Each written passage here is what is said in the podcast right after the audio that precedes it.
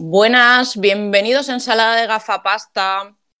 No estiréis del cable de los auriculares, que no se os ha roto. Eh, no, tampoco es que Pedro le haya cambiado mucho la voz.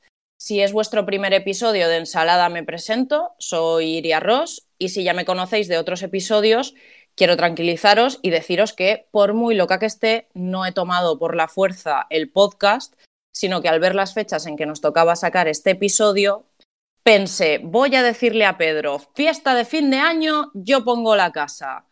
Así que aquí estoy, esperando a que lleguen los chicos a la cena y a la posterior fiesta.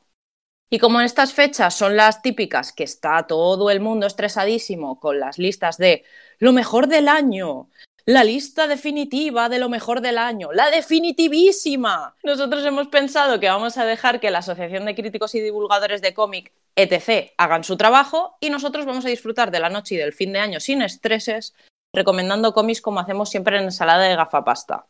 Solo que esta vez con algo más de fiesta. Y para eso tengo a mis invitados, Iván Galiano, que qué traes en esas bolsicas, pues, pues cosas, cosas para pasar la noche bien, al resguardo y bien. Manu González, ¿con qué vas a brindar tú? Pues yo brindaré con mucho alcohol, evidentemente, y muchos cómics. Y Pedro Monge, que me ha dejado robarle hoy la dirección del podcast, pero tú sabes la que has liado, Pedro. Eh, ¿Esto es en directo? ¿Estamos transmitiendo en directo o esto cómo va? Eh, directo, directo del todo no, porque muy probablemente cuando la gente escuche esto yo estaré con una resaca digna y elegante. Pero, pero esto, es, esto es como esos programas que se graba todo, pues tal cual. Sí, como, como las galas de Nochevieja, ¿no? Que se graban el, un mes antes y todos ahí fingiendo. Yo traigo cartas de póker, traigo sexo y traigo matasuegras y pretzels. Nada más, no se puede pedir nada más. Bueno, yo mientras no os comáis a mi perro, todo bien. Ah, es verdad que, que tu perro se llama Pretzel, ¿no? Es verdad. pues lo que yo traigo, y además uno de los mejores cómics del año, no por hacer una lista de cómics del año, que he perdido la votación 3 a 1 por hacer una lista de los mejores del año. Oh, yo, yo, yo, yo, que me gusta empezar a mí una fiesta con su buen de salseíto. Porque claro, Sí, aquí mis compañeros están todos metidos ahí a piñaicos en la Asociación de Críticos y Divulgadores de Cómic, que estaréis estresadísimos con las listas. Hashtag yo no. Eh, ¿Cómo va ese tema? ¿Han habido puñales flying o qué? A mí me encanta, a mí me fascinan las listas de, mejor de, de lo mejor de año que se, que se publican en octubre, esas son las mejores. Muy bien. ¿Y, la- ¿Y las novedades de noviembre y diciembre? Bueno, hay que, decir, hay, que, hay que decir una, una cosa, que la asociación nos esperamos bastante a sacarlas, ¿no? Porque no, que si salían para, para el mes de marzo, Febrero. marzo, marzo, abril, por ahí, por ahí. Es como... Bueno, el anuario lo sacamos en abril. O sea que, que vamos, vamos con cuidadín. ¿eh? Y que Oh, no Dios mío, me han colado una promoción. Ajá, aquí ha dicho lista y... No he dicho el título del libro, ¿eh? Yo, yo he dicho anuario solamente, ¿eh? No he dicho que sea un libro que se llama Cómics Esenciales, que sacamos cada año, lo sacamos hace de Comic con Jot Down, que soy el coordinador, que escribe mucha gente, algunos de ellos en este programa, que tiene, entrevistas, tiene... Que Iván se tira dos meses sin dormir para poder llegar a tiempo. Pues, Ojalá fueran solo dos meses. Y van, y van a sacrificar lo que haga falta con tal de seguir leyendo cómics. Sin dormir voy a estar yo esta noche de, de- de Año Nuevo, porque si me sale todo bien, después de aquí de grabar en Casa Iria, tengo aquí un, un planazo preparado que, que- que incluye lecturas de las más eh, psicodélicas. Al- Alguna cosilla de Grant Morrison que, que quiero probar a leerla hoy, a ver si... Porque no había otro día en todo el año. No, porque, porque voy así, voy contentito, ¿sabes? Ya me entiendes. Y yo creo que es las condiciones ideales para entender. Mm, Para es que eso no os lo he contado, porque con la fiesta viene forma especial de grabar. Y es que, como dijeron los grandes Homer y Bart Simpson, en fiestas señaladas como esta, no conquistas nada con una ensalada. Así que, para darle más emoción al asunto, vamos a jugar un juego. Y es que cada uno se ha traído su veneno particular, que yo voy a ir con sidra. Vosotros no sé qué os habéis traído. Un vodka de canela. Uh, qué cookie, qué Eh, rico. buenísimo. Solo uno. Solo- No, bueno, la botella, dicho. Ah, ¿Y los demás? Yo, bueno, yo voy a darle la- a un poquito de Franciscaner. Vieja, me gusta Y también. el franciscaner. yo soy más de Ron 43. Todo el mundo cuando yo bebía Ron 43, todo el mundo decía, pero eso es de chicas, eso es de chicas, no bebo Ron 43. Yo nunca lo entendí. Es, es- yo creo que es lo único que me gusta a mí.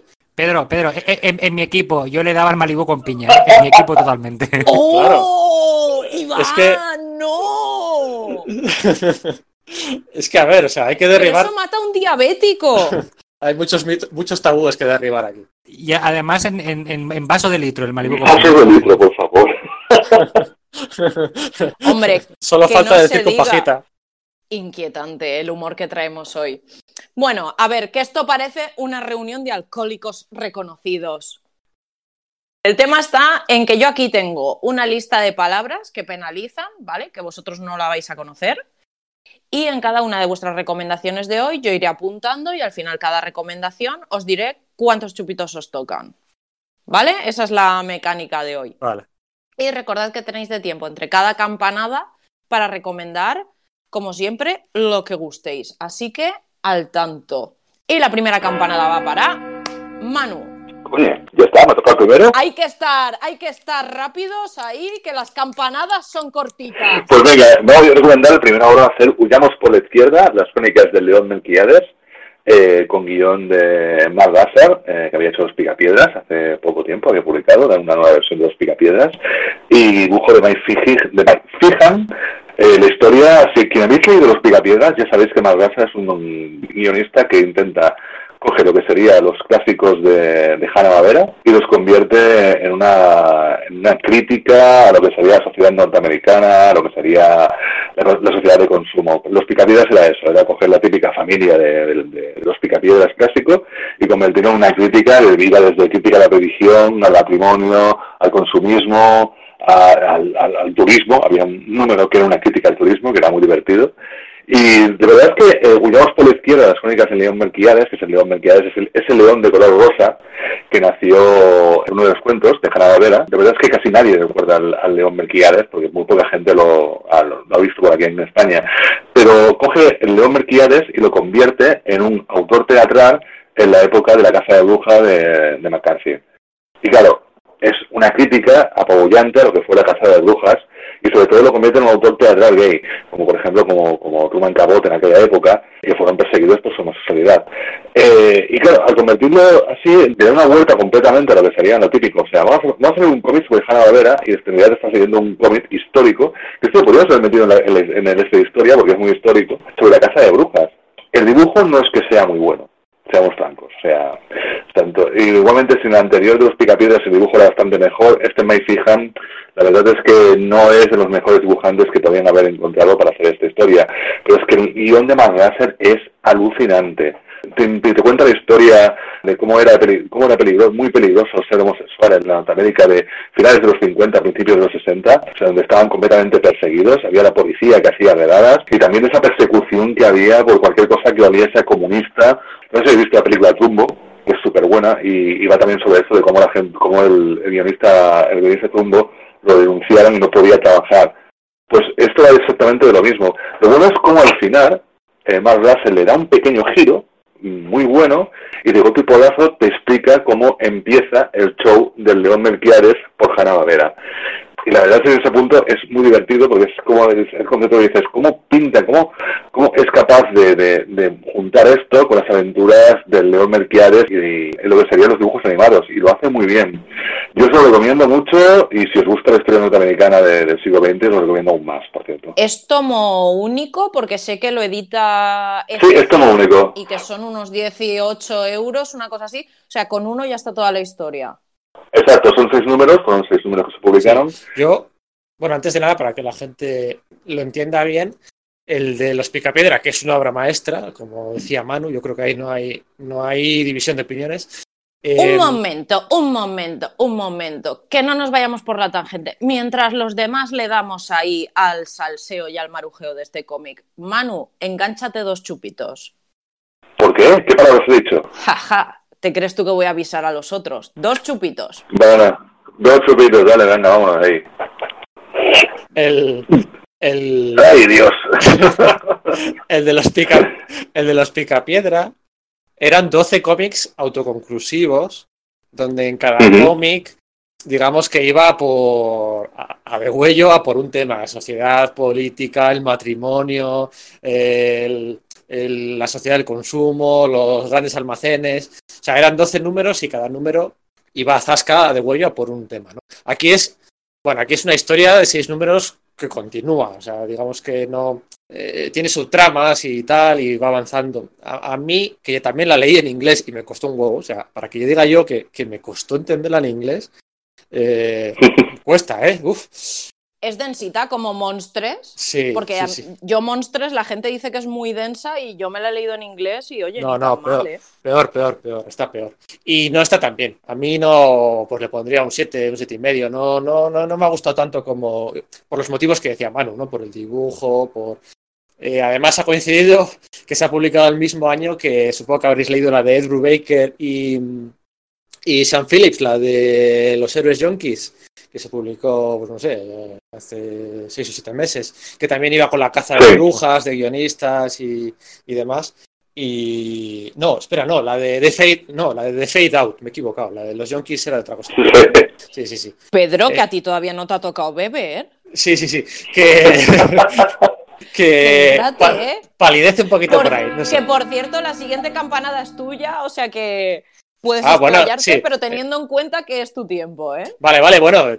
Yo pensaba que en ensalada de gafapastas no podíamos hablar de, de obras americanas, pero bueno, viendo aquí que Manu y Iván ha traído una, yo voy a hablar de los X-Men de Jonathan Hickman. Pero O sea, vamos a ver, ¿quién ha dicho que en ensalada y más dirigiendo yo el cotarro no se puede hablar de algo? Venga, por favor. Pues yo voy a hablar, no os confundáis, no estoy eh, pidiendo auxilio, yo, yo voy a hablar de socorro. O sea, si hubiera una competición para elegir el mejor cómic para leer Nochevieja es este, ¿no? El socorro de Roberta Vázquez, porque es un generador de memes. O sea, es un generador de memes válidos. La típica cena de Nochevieja, esa que te toca con los cuñados. Pues, o sea, que se quite el Simon Hansen Barakel y que ponga más Roberta en nuestras vidas. O sea, ese medio camino entre lo underground y lo infantil, ¿no? Que ella misma se ríe con todo el tema de rotulador. O sea, podríamos decir, Socorro, que son como unos... ¿Os acordáis de los fruities? Aquellos de los dibujos animados, pues esto es como los. Gazpacho y mochilo. Y mochilo. Eso es. Pues ahora voy a estar toda la noche con la canción esa. Que se quite Rosalía y voy a estar toda la noche con la canción de los fruities. Pues estos son unos fruities chungos, ¿eh? Que suelen hacer reír sí o sí en, en- en cada página, ¿no? De hecho, es, es muy útil para poner en, en Twitter a modo de meme. Eh, nada, autora que se ha fogueado mucho en fanzines, en graphs y en convenciones de este rollo. Digamos que esta es su primera obra larga, pero eh, son, son historias cortas, o sea, a veces de una página, de una viñeta incluso, o sea, no es una trama continua, ¿no? Sí que hay más o menos eh, pues una parte ahí de mm, costumbrismo, ¿no? Un poco a, a lo, a lo pantomima full por momentos, que me encantan. Y un costumbrismo, un costumbrismo un poco chunguete, ¿eh? Un dirty slice of life, que se suele decir. Y, y nada, funciona, funciona de lujo. Lo que decía antes, ¿no? Uno de los protagonistas es una, un pimiento, un trozo de pizza, un pretzel, un cucurucho. ¿Pizza año- con piña o sin piña? Eh, no, en este caso es sin piña, no está tan rica. Pero vamos, que todo el, todo el año pasado todo el mundo diciendo, todo el mundo diciendo que el Joker era el reflejo de la radiografía de la sociedad, que le den por culo al Joker, una puta mierda. Este cómic sí que es una radiografía de la sociedad. Es una caricatura espectacular. Continuamente es Muy de- Twitter, sí, Sí, es las muy cosas Twitter, como o son. sea, es- es- lo publica APA APA, que no lo he dicho. El precio, a ver si lo tengo por aquí, 19.90, como la mayoría de las cosas de APA APA, que hace un currelo espectacular. Y no sé si lo habéis leído, pero, pero es para, para reírse continuamente. o sea. Vale, sí, hemos dicho que no era lo mejor del año, pero, pero podría serlo tranquilamente, este socorro. No, lo que hemos dicho es que no íbamos a hacer listas. Otra cosa es que recomendemos maravillas. La que luego la gente saca listas y muchas de las cosas que recomendamos salen en esas listas. Pues chicos, que si tenemos buen gusto, ¿qué le vamos a hacer? Hmm. Por cierto, Ah. Pedro, un chupito. Joder, como con chupito, si no he dicho nada. No he dicho. Que he dicho, he dicho costumbrismo. Seguro que costumbrismo es chupito. Que por cierto, me fascina mucho que Roberta Vázquez, cuando va presentando socorro por distintas pues, librerías y ciudades y demás, para cada sitio al que va, he leído en Twitter, nunca mejor dicho, que hace carteles específicos para esos sitios. Muy en el rollo de, del cómic y demás. Y todos los carteles son espectaculares. Buscadlos en el, si no en Twitter, en el Instagram de, de APA Comics, porque están muy, muy divertidos, en la misma línea que el cómic. Yo, yo, yo, quería añadir un par de cosas, que a raíz de esto que dices, que, es que Roberta Vázquez produce, produce un montón, o sea, la, la, la producción que tienen en fanzines y autoediciones es una pasada. Yo le compré en el último Graph un, un fanzine autoeditado por ella, que eran eh, viñetas que salían en la revista Cáñamo y que seguía un poquito la misma di dinámica de, de, socorro, es decir, personajes así antropomórficos, en este caso eran como insectos, que viven en una casa donde viven unos ocupos, unos fumetas, y con lo que van encontrando, pues, pues son, son, historias de fumetas muy divertidas. Y luego otra cosa que a mí del socorro me encantó, el, mi personaje favorito creo que, que era el Pretzel, creo que se llama Pretzelino, que es como el es, el, es un dibujante de cómics o una dibujante de cómics y que puede ser perfectamente un ¿Sabéis, ¿sabéis que mis padres a mi Roberta. perro le llaman Pretzelino? Sí, pues es igual entonces. O sea, es que, claro, imaginad mi cara cuando leí el cómic, fue como de, espera, para, para, para. Pues, pues está guay por eso, porque es un poco como la, como que a lo mejor ahí eh, Roberta desahoga también sí, cosas. También suyas, lo mejor es el cucurucho. Tengo, tengo aquí la viñeta y es, me quejo de todo en redes sociales para recibir mensajes de amor y apoyo, que ignoro por completo. es que es, es puro Twitter. Lo peor de todo es que es, es tal cual la vida. Y es como de, pero ¿por qué está representando es muy buena. verduras? Y veo reflejada sí, gente sí, sí. que conozco, que es como de, ay Dios mío. Claro, luego empiezas a mirar a esa gente y dices, cara de pimiento, cara de no sé qué, cara de no sé cuánto. Y claro, ya el desorden ahí a tope. Sí, sí. Sí, sí. Es que hay, hay la, la escena en la que está el pimiento que trabaja en la tienda de deportes, lo hace todo mal vendiendo zapatillas, lo hace todo mal. Y entonces el jefe le dice, pues pégate a los clientes cuando entren y les atiendes, ¿no? Y se vuelve, se pega tanto que se vuelve acosador. O sea, y, y es, echa a la gente para atrás y le dice, señor, sus métodos no funcionan. Y le dice, le dice el jefe, la zanaria, es que los estás acosando mal. los estás acosando mal. Es que es verdad, o sea, es... es, es... ¿Vosotros veis los vídeos de Pantomima Full?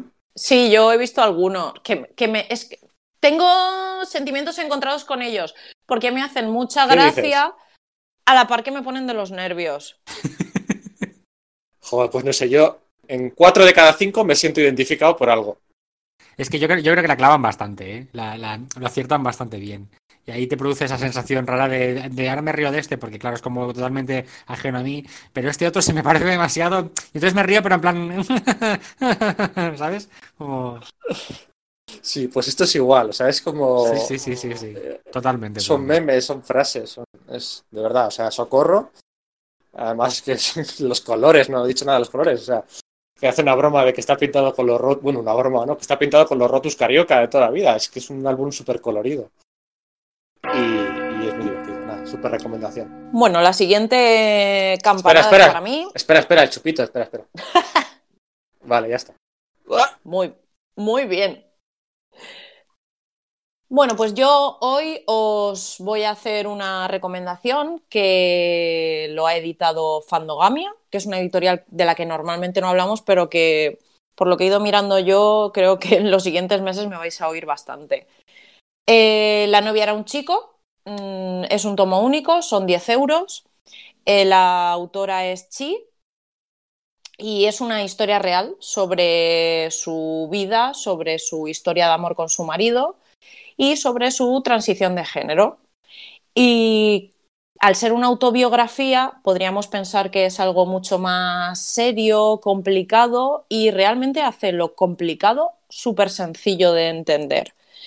Hay que tener en cuenta que habla de la transición de género y lo que ello conlleva de una forma muy fácil de entender, que aunque nunca os hayáis acercado al tema, eh, tanto la historia como la forma de contarla, como las explicaciones, son muy sencillas de seguir y aunque está basado en la ley y en cómo ella hace esa transición en Japón, hay muchas cosas que se aplican a todo el mundo y no tiene nada que ver con la, con la localización de la obra. Está dibujado en un estilo eh, que se llama Super Deformed, que es cuando son muy cabezoncitos y con un cuerpito muy chiquitín. Es un dibujo muy bonito, eh, tiene bastantes páginas al inicio de la historia a color y la gracia es que gracias a su historia eh, explican muchas cosas, muchos conceptos, muchas palabras, muchas situaciones que sirven, como ya he dicho, para todo el mundo, que es muy instructivo y muy accesible.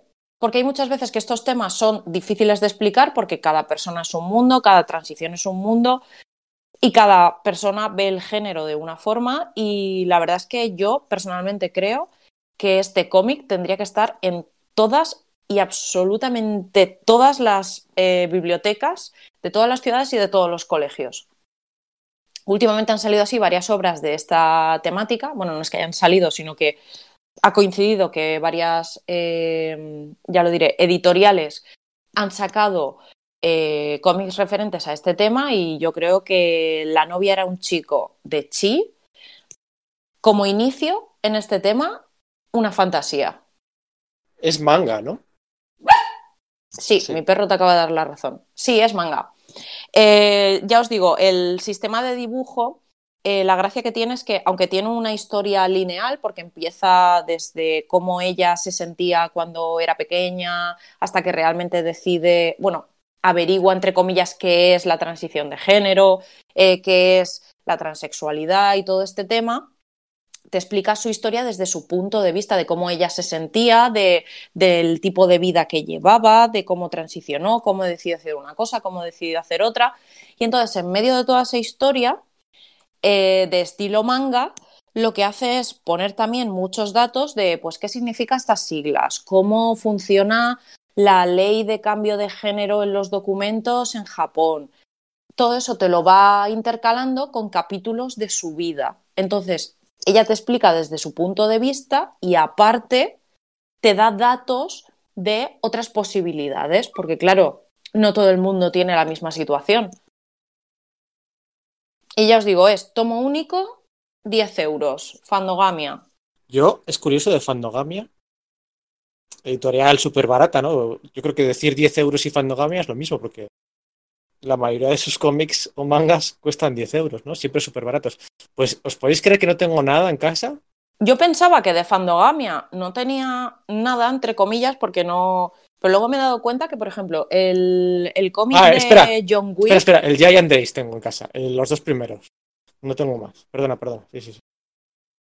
No, no, tranquilo. Sí, eh, yo pensaba que tampoco tenía, pero luego me puse a mirar y tengo. eh, bueno, ahora tengo, obviamente, eh, La novia era un chico, que por cierto, el título, cuando dijeron que lo iban a, a editar y demás, y dijeron que le iban a poner ese nombre, hubo como un pelín de revuelo por lo de la novia era un chico, porque daba pie a, pues, a según qué, eh, ¿cómo se dice? asunciones respecto a lo que se iba a ver en la historia y tal, y al final es lo que ellos ponen en la editorial, que es como de la autora le puso este título y se queda este título. Porque había gente que decía que lo de la novia y era un chico, que no, que desde pequeña no era un chico y tal. La protagonista se identifica así, como que ella de pequeña era un chico, pues se queda así. Y lo que estábamos comentando. Oye, ¿por qué hubo- No, no lo he entendido. ¿Por qué hubo polémica? Porque normalmente, a ver, en castellano, pues claro, pensad que esto es una traducción del japonés. En castellano, eh, cuando tú lo traduces, eh, da la sensación de que eso, mm, eh, de que apoya la idea. Hay gente que dice, utiliza una frase cuando habla de una persona, de personas trans, que dice, no, es que nació una, una mujer en el cuerpo de un hombre. Y esa frase es errónea no funciona así. Entonces, al, al, traducirlo en castellano, la novia era un chico, Sí, sí. era un chico significa que su género al nacer era chico y cuando creció cambió de género. Cuando, por lo que te cuenta Chi en el cómic, desde que nació era una, era una chica. Lo que pasa es que no lo sabía. Entonces, la traducción al castellano como ocurre muchas veces con según qué traducciones, daba a entender una cosa que no era. Entonces al principio hubo como un poco de que quedaba raro el título y tal, y al final desde Fandogamia hicieron algo que me parece una fantasía y maravilloso, que es, no, la traducción literal es esta, si en su propia autobiografía te cuenta cómo, por qué y cómo, pues a tomar por saco, se queda así. Y yo creo que es la mejor decisión que podían tomar. Luego, por lo que estábamos hablando antes de lo de los cómics de Fandogamia, yo es que pensaba que no tenía, y sin embargo tengo eh, los de Slam, que son estos de, de, patinaje y tal, y el de John Wick, que dices, no, es que no tengo, pero luego resulta que sí. ¿Vosotros qué tenéis de Fandogamia? Yo tengo también los de los de Giant Days, tengo los de los de Cabina Gata también los tengo, los tengo todos, aunque me falta el último por leer. Tengo también el de Slam, tengo el de, el de las chicas de la tienda de, de, música que se dedican a hacer de justicieras, también lo tengo. Y, eh, ¿Vinil se llamaba ese? Puede ser, sí, algo, algo así me suena, sí. Y, y, qué más? ¿Alguno más tengo de Fandogamia? A ver, a mí por lo general me, me mola bastante eh, parte de la línea que, que, llevan con las cosas que están sacando, en especial de Yandes. Yandes es genial. Y luego me parece muy bien que saquen cosas que aquí hay otras editoriales que parece pues viene un poco más rara o que no se atreven a publicarlo y me parece me parece muy guay. Sí, sí. Y bueno, mi experiencia lesbiana con la soledad, el Wikipedia de listo, creo que también lo tengo. Eh, uno de Doctor Who, el undécimo Doctor. Sí, el de la experiencia lesbiana con la sociedad también lo tengo yo, es verdad. Bueno, al final tengo dos o tres, sí. ¿Con la sociedad? Eh, ¿Qué he dicho? Con, has... Chupito, chupito. chupito por liarla. Otro, tenemos, tenemos un nuevo, un, nuevo, puño de la estrella de la, de la muerte. Mi experiencia lesbiana con la sociedad. Con la sociedad. Con la, sociedad, con la, sociedad. la, la dirige Todd Phillips. ¡No! bueno, Iván, te toca. Bueno, pues. Oye, ¿tú no bebes, Iria? Sí, es verdad. mientras, perdonadme, pero mientras estabais de charreta me he fastidiado dos chupitazos. Ah, claro. Bueno, vale, sí. Vamos a aceptar barco. Bueno, pues yo, yo qué traigo? Yo traigo, traigo la segunda parte del, del Mirror de, de Emma Ríos y Joelim, que ya sacaron la, eh, la, primera parte, si no recuerdo mal, hace dos años. Se llamaba El reflejo de la montaña. Y ahora sacan ya el cierre, pues será un díptico de dos, dos volúmenes. Eh, aunque bueno, eh, se fue publicando en, en, en, números de grapa. Originalmente aquí nos ha llegado ya los volúmenes divididos como, como en dos, dos grandes arcos. Ok, son dos grandes arcos. Eh, y bueno, el, el primero, eh, Emma Ríos hacía de guionista y Joelim eh, hacía, se encargaba de la parte gráfica. Y en este, eh, Emma Ríos ha hecho, ha hecho eh, parte de la, de la, parte gráfica también del, del álbum y bueno, es, es, espectacular. Para quien no conozca Mirror, pues explicarle que es una historia de ciencia ficción o fanta, fantasciencia que va de, de, pues toda una serie de personajes que habitan en un, en un asteroide, es decir, un, es como, como, un grupo de, seres humanos que llegan a un asteroide y ahí empiezan a hacer pues eh, experimentos científicos y empiezan a descubrir cosas extrañas en el, en el asteroide, ¿no? Como que hay espíritus o criaturas mitológicas. Los propios científicos además crean como una especie de raza, de raza híbrida entre humanos y animales. Entonces, en todo ese conjunto de gente tan distinta y de orígenes tan diversos viviendo allí, pues se forma como una, una sociedad pues con, con, sus desigualdades y con sus conflictos, ¿no? Y, y, habla un poco de esto. Yo, es que me, me encanta que, que, se llame Mirror, que ya he llamado Mirror la obra, no sé si les defenderá esa, porque es un reflejo muy condensado de, de como yo veo la sociedad y el mundo, ¿no? Con todas sus diferencias, con todos sus problemas, y condensarlo eso en esta obra, en este microcosmos del asteroide, me parece fascinante, ¿no? Tiene, tiene un, un muy buen trabajo de los, todos los, los personajes. No hay, un, no hay, un, personaje principal, hay muchos personajes, hay un coro de personajes y cada uno tiene, tiene como un enfoque, un enfoque propio particular, a pesar de que todos miran a los mismos temas. Mm, o sea, a mí me encanta la primera portada del, del, del primer volumen de Mirror, porque son varios personajes, cada uno es en un punto distinto, al lado de un árbol, encima del árbol, de un árbol gigantesco, y todos mirando hacia una, hacia una montaña, ¿no? Y es como que todos los personajes tienen en la cabeza la misma cosa, o los mismos problemas, o la, las mismas inquietudes, pero cada uno lo ve de una forma distinta, y eso queda muy bien reflejado en, en la historia. Luego, la historia a lo mejor para, para, para algunos puede ser un poquito complicada por, por, dos motivos. Una, porque tiene, tiene un lore mmm, espectacular. Es decir, de, después de los dos álbumes hay unos anexos con a, anotaciones de, especialmente de Emma, que es prácticamente como si hubiera diseñado un juego de rol, porque eh, te explican muchísimas cosas que había detrás de la historia que tú no llegas a ver eh, explícitamente, pero a veces sí que se apuntan como de, pasada, ¿no?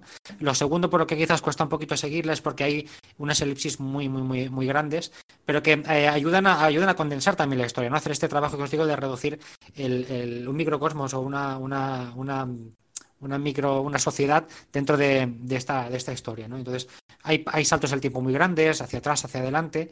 El segundo volumen es un poquito más, más lineal, eh, yo lo encontré un poquito más, quizás más, más fácil de seguir.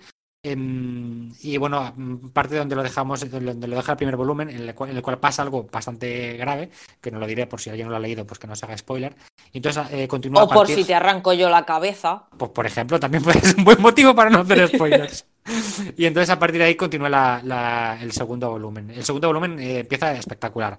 Aparte, a, mí, a mí me gustan tanto, tanto Hui Lim eh, como Emma Ríos, las dos tienen un estilo muy, muy, muy diferente. O sea, Lim es, es muy, muy limpia, es eh, minimalista, pero también le aporta detalles a lo que está ilustrando, muy colorista, muy ordenada, muy equilibrada. Y Emma Ríos es lo. Se podría decir que es lo mismo, pero con ese estilo suyo eh, tan fluido, tan colorista, donde se mezclan las cosas, unas entran en otras. Un dibujo muy, muy orgánico, de composición también muy orgánica, y que además tira, tira de, de acuarelas, ¿no? que a mí me hizo gracia porque a Emma Ríos la, entrevistamos la Jot Down y nos hablaba del, del volumen este de Mirror y decía que la acuarela era una cosa que había tratado muy poquito y que dijo, bueno, pues así como para practicar, para empezar, ¿no? Pues nos cascamos 40 páginas de acuarelas, como que no quiere la cosa. Y no sé si ahora habéis visto, habéis seguido el Inktober de, de Emma Ríos eh, que hizo sobre el videojuego El Sekiro. Son, acuarelas con colores terrosos preciosas que dices, la madre que la parió, dice, ¿no, no dominaba las acuarelas? No puede ser verdad. O sea, no puede pues menos mal. Es una pasada, es una verdadera pasada. Y, bueno, a mí me ha gustado mucho. Yo creo que es, un TV que igual no se está hablando tanto, em, pero para mí manda mensajes esenciales, porque por eso, porque es un reflejo de, nosotros mismos, de la sociedad, de tener en cuenta al otro, tener en cuenta el mundo en el que estamos, de cuidar el mundo en el que estamos. Yo le veo ahí como un mensaje eco también. Y, no sé, me parece una obra de culto. Quizás no, todavía no, no, no clásica, porque no está refrendada por todo el mundo, todo el mundo no habla de ella, no sé por qué, pero como mínimo de culto yo diría que sí, que podría convertirse en una obra de culto.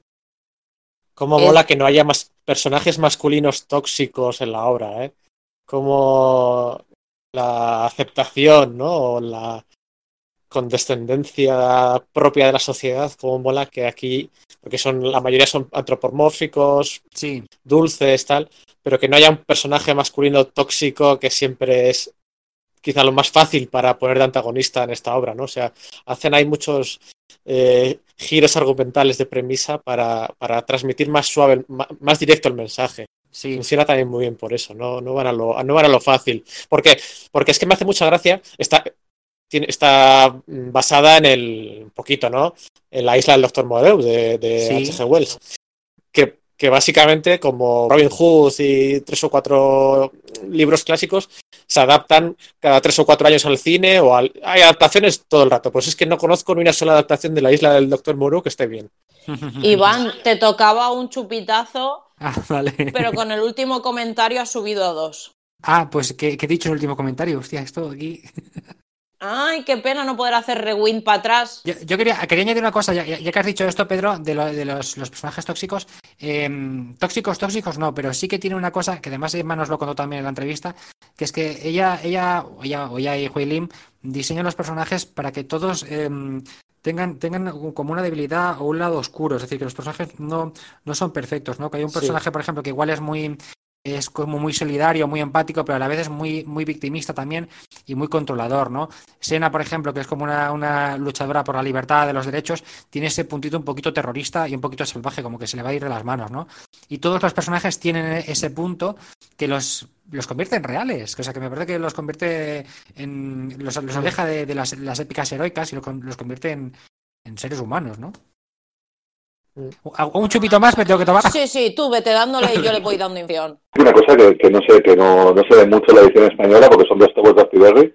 Eso es lo que iba a comentar yo. Son 10 eh, números en Image, publicados en Image, y las portadas de los 10 números son canela fina.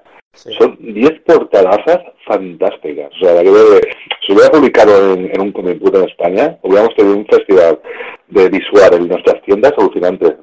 Marca en Madrid, evidentemente.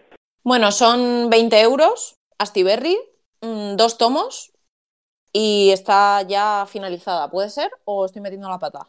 Es, es correcto, es correcto. Sí, está, sí, está finalizada. sí. Ahora está haciendo el Pretty Deadly, el volumen 3. Y por cierto, también en Marrios nos dijo que estaba trabajando en una obra muy oscura, de la cual no nos quiso decir nada. Y yo tengo muchas ganas de que la saque porque, no sé, tiene muy, muy, muy buena pinta. Además, como trabajo suyo propio personal. Oye, a mí no, a mí no me da la, la cartera ya para tanto, ¿eh? O sea, van muy a tope, pero que es esta creatividad, no me salen a mí las cuentas. Pedro, te toca. Sí, pero yo creo que debe- el, el mercado USA debería moverse así. Eh, sin prisas, con. El volumen 1 y el volumen 2 han pasado dos años. Sí. De hecho, es alta- altamente recomendable volver a leerse el 1 antes de empezar el 2. correcto, totalmente de acuerdo. No, no digas, bueno, ya me acuerdo de hace dos años. De... No, no, no, no te acuerdas. Eh, léete el 1 y luego enganchas con el 2, porque si no, a ver. Aunque, aunque te acuerdes, porque mola tanto, está, es, tan- es, es un caramelo visual, sí, sí. Sí. Y, me acuerdo hace dos o tres meses que comentaba Emma, claro, al final, todas estas páginas en acuarela y todos estos, hay que llega un momento en el que tienes que escanearlos. Y esto era muy interesante lo que comentaba ella. Y el momento en el que los escaneas, mandarlos a editar y a rotular y lo que sea, el escaneo de la acuarela se come parte de- de- del color, o sea, el original no te queda igual, ¿no? Y comentaba que había estado Pues eso me parece una frutada, ¿eh? Pero sin fruta. ¿Sabéis a lo que me refiero, no? Sí, Pues sí. Eso. Sí, sí, sí. Sí, sí. Y que, que Borja, el de, de Black Holes, que son además son coleguillas, que le había estado explicando las técnicas de cómo un poco con agua y mezclando con tal, eh, después del escaneo, conseguían eh, dejarlo casi casi como estaba antes. Y, y me pareció muy interesante porque muchas veces son estos los detalles que, que no se cuentan en las entrevistas o eh, no se cuentan en, en ningún lado, ¿no? Y aquella conversación me parecía muy, muy interesante porque jo, para quien, para quien quiera conocer siempre un poquito más, ¿no? Del proceso creativo, jo, pues eso a mí me parece fascinante, ¿no? Porque tú como artista, claro, es que estás, estás dando a luz hijos o páginas todos los días, ¿no? Y les- y todas las horas que le invertirán, pues Qué agobio. cariño, ¿no? Pensarlo de esa forma es un poco agobiante. Pues hombre, no sé, eh, estar tres días ahí con la acuarela a tope y ver que es- se chafa, pues... te- No, si yo lo decía por lo de tener Y- tantos hijos, que qué agobio, no me da el sueldo para mantenerlos a todos. Pedro, tu siguiente recomendación. Vale, pues nada, voy a tirar por. Voy a tirar por una que en principio puede ser eh, desconocida. Seguramente, bueno, en estos dos últimos años han salido editoriales debajo de las piedras, o sea, de todos esos lados, cuesta, cuesta seguir el ritmo de todas las editoriales que hay. De la, que yo, de la obra de la que yo voy a hablar, que se titula La, la, obsole- la obsolescencia programada de nuestros sentimientos, de Cidru y de Amy de Jong, está publicada por una editorial que yo no conocía hasta ahora, que es Oberón. Oberón Editorial, ¿vale? Había publicado unas cosillas sueltas en 2012, 2013, pero bueno, que hasta 2019 no se han puesto las pilas y han empezado a sacar ya varias cosas, ¿no? En su mayoría, pues sí, son biografías eh, muy genéricas de Andy Warhol, de Lovecraft, de Alan Turing y tal, pero han sacado esta joyita que a mí me ha encantado. Yo seguramente a, o sea, no siempre hay que hablar de Chris Ware, de Alan Moore o de James Hernández, ¿no? A, a veces hay que alejarse un poquito, ¿no? Y- y estas obras, joder, yo creo que no voy a decir costumbrista porque la- yo creo que es un chupito eso, y no voy a decir esa palabra, ¿vale? Tengo Eres consciente que, si esa que me caiga- palabra está, ya la has dicho y te vas a comer el chupito igual. No, pero no cuenta, eso no cuenta. sé Bueno, luego, luego lo edito. No, luego lo edito, nada. Eh, seguramente a Cidru le conoceréis todos, ¿vale? No necesitará presentación. Estamos hablando, a Cidru pasó como con Junji Ito hace dos, tres años, que de repente empezaron a llegar obras suyas y cada mes o dos meses había una obra de Cidru. Que si quién le zurcía los calcetines al rey de Prusia, los buenos veranos, la piel del oso, bueno. Eh, no necesita presentación. Quizás sí necesite presentación Amy de Jong, es una dibujante belga, debutó allí con Snippers, una tira humorística diaria en un periódico sobre nuestro día a día, no como lo digo, sobre nuestros quehaceres ¿eh? Eh, diarios, así no hay chupito. Aquí en España se ha publicado El regreso del halcón. Yo, yo te, daría, chupito igualmente. No, no, no he, dicho, no, he dicho, no, lo he dicho. El regreso del halcón abejero, ¿eh? que lo publicó Paul Mont en 2015 o así. Y próximamente llegará la de Taxi, que también me, tengo muchas ganas. Bueno, no me enrollo. Eh, obsolescencia de los sentimientos. Narra el proceso de enamoramiento entre Ulises, un viudo de, estoy leyendo, ¿eh? un viudo de 59 años, que si ya de por sí estaba muy solo, al llegar a casa, pues le despiden de su trabajo, ¿no? Prematuramente. Con 59 años, pues imagínate, ¿no? Todo el vacío que tenías antes al llegar a casa, ¿no? Pues ahora todo, el día.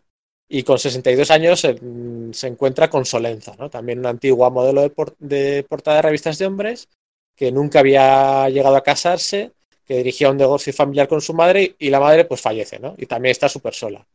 Y los dos se enamoran, ¿no? Y se enamoran con 59 y 60 años. Y bueno, pues eh, está guay, ¿no? Porque al final, si no, ¿qué haces todo el día? ¿Qué te vas a poner a grabar podcast? Pues no. Eh, se enamoran, flechazo, ese flechazo que parece que solo sientes cuando conectas con tu alma gemela con veintitantos o treinta y tantos, pues eh, ese momento en el... O cuando lees un cómic de Cathy O'Neill.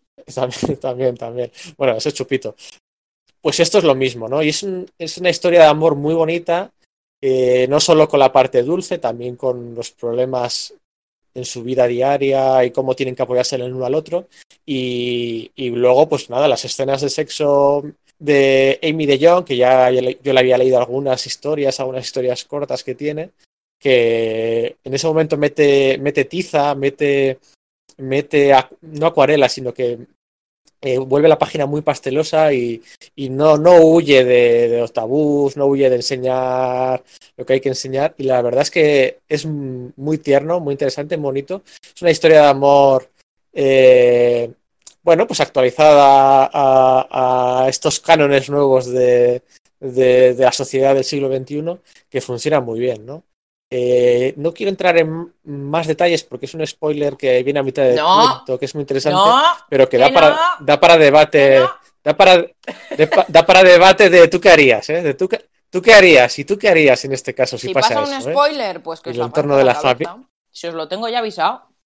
Familia, la reacción, claro, la reacción de esto, esto ocurre al principio, ¿no? La reacción de los hijos, ¿no? Oye, no, mira, eh, que le va a contar el padre a los hijos, ¿no? me, he enamorado, hoy me quiero casar, tal, con 60.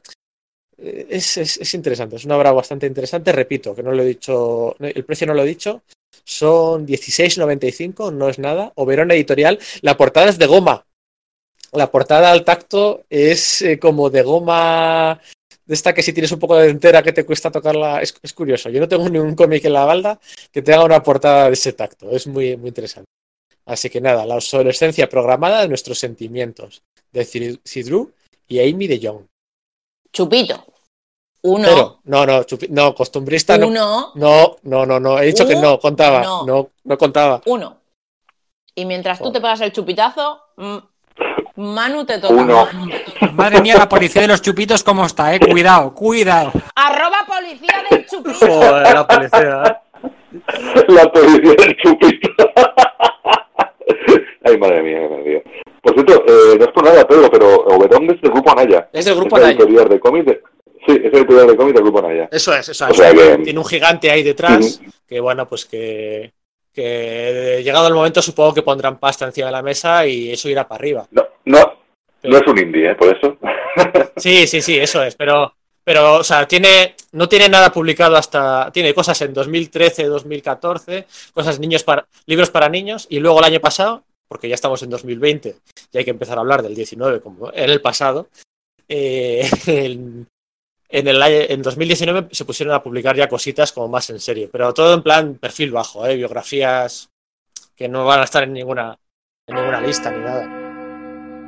Yo os traigo un premio ahora. Os traigo el último premio novela gráfica Snack eh, que publica Salamandra. ¿Os acordáis que el año pasado, el año pasado fue Todas, eh, todas estamos bien? Estamos todas bien, por favor, organización. Estamos todas bien, exacto. Todas estamos bien, no, estamos todas bien. Manu, eso es un más uno, ¿eh? En chupitos. Por equivocarte, ¿Por qué? claro. ¿Equivocaste también, Chupito? Anda, coño, también Chupito. No sabía eso. Pues te traigo un tocayo tuyo. Te tengo un tocayo, iría. Bueno, un tocayo no es, porque es peruano el chico, es de Lima. Pero desde 2003 vive en Valencia y allí fundó el Festival Tenderete, el Festival de Autoedición Gráfica y Sonora. Es uno de los fundadores, que es Martín, Martín, eh, Martín López Lam, eh, que es un dibujante que lleva ya varios, varios cómics publicados en España. De hecho, ha publicado apariciones de Punem, eh, el parte de todo esto, creo que fue en 2013. También publicó Sirio, Insurgencia Occidental, y era un dibujante muy experimental. Y ahora, en la última novela que, gráfica que ha publicado para que publica Salamandra, eh, es un poco menos experimental, pero, pero sigue teniendo ahí también su trazo su trazo expresivo y sobre todo en el tratamiento del color es mucho más experimental, aunque en el dibujo no tanto, pero en el, en el, en el, en el color sí que es eh, muy, muy expresionista, por así decirlo. Es un libro que la, la, única forma de, de, de, describirlo es realismo mágico. O sea, es uno de los cómics que he leído yo después de, del Palomar de, de Beto Hernández, que más me ha eh, llevado a esa fantasía sudamericana eh, latinoamericana de, autores, por ejemplo, como Gabriel García Márquez. Es un cómic que me ha encantado. Mm, no os voy a contar mucho de qué es, solamente porque me gustaría que llegáis a él desde, desde más vírgenes que otra cosa. Por un lado te cuento la historia de Isidoro, que es un chico que, que en teoría, un chico que también vive en Lima, que es escritor, bueno, él intenta ser escritor, pero le ofrecen un contrato para trabajar en un banco y él lo que hace es ya se levanta la cabeza y huir de Lima a partir de ahí empezando a, suceder aventuras en otras partes del mundo. Pero también cuenta la historia de una familia de origen chino eh, en el Perú de los años 40, de los años 40-50. Y la verdad es que ese punto es el punto más de realismo mágico y es la historia mucho más de, claro, de, de esa familia medio china, medio peruana, que intenta salir adelante. Eh, uno de ellos eh, construye un cine en un pueblo, o sea, es muy palomar todo. Y la verdad es que la historia es muy, muy entretenida y, y, además se llama Las edades de la rata porque en todos los capítulos aparece una rata que tiene que ver algo con la historia. Y también en algún momento no es tan claro y tienes que averiguar cómo es. Pero en serio, es una novela gráfica muy, muy, muy, muy brillante. Y si os gusta García Márquez, y si os gusta Beto Hernández, voy a solucionar mucho con, esta novela gráfica. Bueno, edita Salamandra Graphic, ¿no? Salamandra Graphic. 24 euros. 24 euros, pero tiene como 200 y 188 páginas, ¿eh? o sea que, está bastante, bastante bien. Bueno. Yo, yo, yo quiero, quiero, aportar mi granito porque la, yo la estoy leyendo también. Voy, voy Exacto. Por la, Iván quiere aportar traguito y Manu también. Manu, chupitazo. Chupitazo, ¿cuál será la palabra? ¿Cuál será la palabra? Mira, espera, espera un segundo. Por favor, que la, la, próxima vez que hagamos esto podemos enseñar a, beber antes de empezar. Madre mía. La palabra es realismo. mágico. La palabra es realismo mágico, es la palabra. Pues lo he dicho varias veces, ¿eh? Seríamos hecho puntos. Sí, yo creo que es esa, sí. Que yo, quería decir que, lo tengo por la mitad. Eh, lo, empecé hace unos días, está muy bien y coincido en eso que dices de que, de que igual quizás no, no explicar mucho, porque es que eh, las obras de Martín López Lam es. Mm, hay cosas que no se pueden explicar, porque son tan experienciales que tú las empiezas a leer y de repente estás allí. Son absorbentes, son súper absorbentes. El, juego que hace con los la paleta de colores y las, las formas estas que tiene de, ilustrar mm, calles, avenidas, entornos urbanos, es súper absorbente, es como, es una cosa que es muy difícil de explicar. Y todo esto contribuye, eh, además, para explicar eh, pues esta historia en concreto del tema, tema de la inmigración y los, los inmigrantes. Eh, sí, sí, está muy bien. Es, es muy de, meterte que eres absorbido por ella. Y a veces hay, hay, muchos pasajes que son escenas en las que aparentemente no, no se cuenta nada, nada en particular, que es que, bueno, pues este señor queda con unos amigos en un bar que está en la calle no sé cuántos y hace esto y luego cogen y se van a otro sitio y es como, pues lo que decís, esa palabra que no se puede decir porque si no tengo que pilplar un chupito. pues eso mismo. Está muy bien tratado. Bueno, ahora que has evitado ahí el chupitazo, tu siguiente recomendación. Yo, pues, pues mira, yo mi siguiente recomendación es, es, también un segundo volumen, precisamente. Curiosamente, como el de Mirror, es el segundo volumen, aunque no es una historia continuada estrictamente. Es el, segundo álbum de, las adaptaciones de las novelas de Carballo que, están haciendo eh, Hernán Migoya y Bartolomé Segui con, con Norma Editorial. Em, sacaron hace un año, dos años, no recuerdo, el primero que era tatuaje y el segundo es La soledad del manager. Y todas están adaptando pues eh, las, las novelas de Carballo de forma cronológica. En un principio Hernán Migoya y Bartolomé Seguí hacen las tres primeras, luego no se sabe qué pasará. Pero bueno, de momento yo creo que están haciendo muy, muy buen trabajo. A mí me recordaba en cierto sentido em, a lo que estaban haciendo también, em, ya, lo, ya, lo, diré, eh, Juan Díaz Canales y mm, no me viene el nombre, Pellejero es, con los álbumes de, de Corto Maltés. Corto Maltés. Sí, sí, correcto. Sí, que, que, llevan detrás un legado muy importante que es, es eh, seguir con las historias de Corto Maltés, aunque sean historias inéditas propias de los autores, pero lleva un legado detrás y el poder poner su huella en esos, en esos eh, cómics es como duro, es un reto muy alto. Y yo creo que Migoya y Segui tenían lo mismo con los personajes, o sea, con, con Carballo, con las, las, novelas de Carballo, pues por lo mismo, porque el legado de, de, de Vázquez Montalbán es, es, bastante potente. Y yo creo que lo están haciendo muy bien y están dejando unos, unos libros, pues ya prácticamente de antología, ¿no? Para la, para la historia del cómic. Hay el, el, el, caso de la soledad del manager, pues es lo típico, hay un asesinato y Carballo empieza, empieza a investigarlo. Empieza a rascar, empieza a investigar, empieza a entrevistarse con gente y pronto empiezan a salir eh, gente, la policía por ejemplo, que le dicen que, mejor que deje el caso, ¿no? Entonces ahí poco a poco se va destapando un caso, un caso de corrupción y cosas turbias, tiene que ver con la historia de España y que te habla de, esa conexión entre el franquismo, el, franquismo y la transición democrática, cómo, cómo los, agentes o los poderes eh, de la dictadura franquista se fueron colando a través de la sociedad para, para no, no, no, perder poder. ¿no? Y el, el, en las novelas de Carballo eh, se explica muy bien, es una crítica a la transición y los álbumes de, de Micoya de Seguí están, están muy bien tratados. Hay, a mí me parece, yo las, las, novelas de Carballo no las he leído y ahí pues tengo que pecar de que quizás hablo un poquito sin conocimiento, pero hacen, hacen eh, Migoya yo creo que ha hecho muy bien eh, tres cosas a la hora de trasladar las novelas a, a, los cómics. Primero, lo principal, pues en cada álbum contar el caso, es decir, el, el caso por el cual Carballo lo está investigando, pues eh, des, despedazarlo y contarlo bien en cómic, por su todo, todo, lo que sucede y que lleva a entender pues qué es lo que ha pasado, quién ha matado a tal persona o quién ha hecho esto. Lo segundo es retratar la sociedad del momento, porque las novelas de Carballo son un retrato de, la historia de España y en este caso de, pues de, la época de la transición. Y está muy bien, muy bien reflejado en, lo diré, en la soledad del manager. Quizás incluso más que en el, que el primero, porque en este segundo eh, hay como un... Al entrevistar a los sospechosos, ves tú dis distintos, eh, distintos sectores de la sociedad o personas en disti distintas posiciones, ¿no?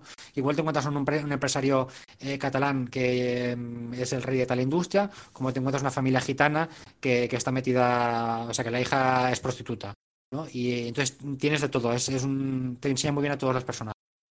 Y luego lo tercero es el, personaje de, Carballo, que está muy bien ilustrado en el, en el cómic que Migoya lo hace genial porque yo creo también que aquí saca de las novelas los apuntes esenciales para que entendamos cómo es el personaje.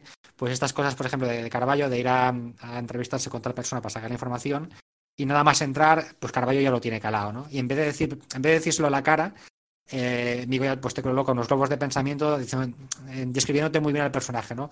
Para que tú veas cómo Carballo ha tenido muy, muy bien ojo calando a esta persona y sobre todo, sobre todo eh, ya lo diré, eh, descubriéndolos como hipócritas, ¿no? Como este es un tío que tiene mucha pasta, que tiene estas ideas, pero en realidad, pues está Ale Pascual, ¿no? Y ese, ese retrato también lo, lo hace muy bien. Por la parte de, de, de Seguí, de Bartolomé Seguí, pues para mí creo que era el dibujante ideal, ¿no? Para hacer estas, esta, estas, eh, estas adaptaciones. Por, por cosas pues como como el tema de, que Seguí es un especialista en retratar ciudades y el espíritu de las ciudades y los movimientos sociales y es una cosa que la ha trabajado mucho en, en su historia como, como dibujante de cómics y aquí pues está, está muy bien, o sea, ves Barcelona, ves, eh, ves las manifestaciones en, en, la Rambla, ves las calles, ves todo. El, el, primero todavía era incluso, en este aspecto, quizás era incluso más complicado, ¿no? Porque Carballo viajaba a otros países y tenía que ilustrar pues, en eh, escenarios diferentes. Pero yo creo que ha hecho un trabajo estupendo en los, los dos volúmenes. Por acumulación de errores, solo te toca un chupito. Onda. Sorpresa. Por cierto, edita Norma Editorial y si no me equivoco son 19.50. Lo tengo por aquí. Eh, sí, correcto, 19.50. Pues 19.50, norma editorial. ¿Sabéis? Voy a confesarme un poco. ¿Sabéis cómo con 5, 6 años, con 7 años, eliges los libros que quieres leer en función de la portada, si te gusta o no? Sí. Y eso lo vas eliminando poco a poco según te vas haciendo mayor y tal. Bueno, pues. Tú nunca, tú nunca lo tío, eliminaste. Sí, lo he eliminado al 99%. Pero esto es de Carballo.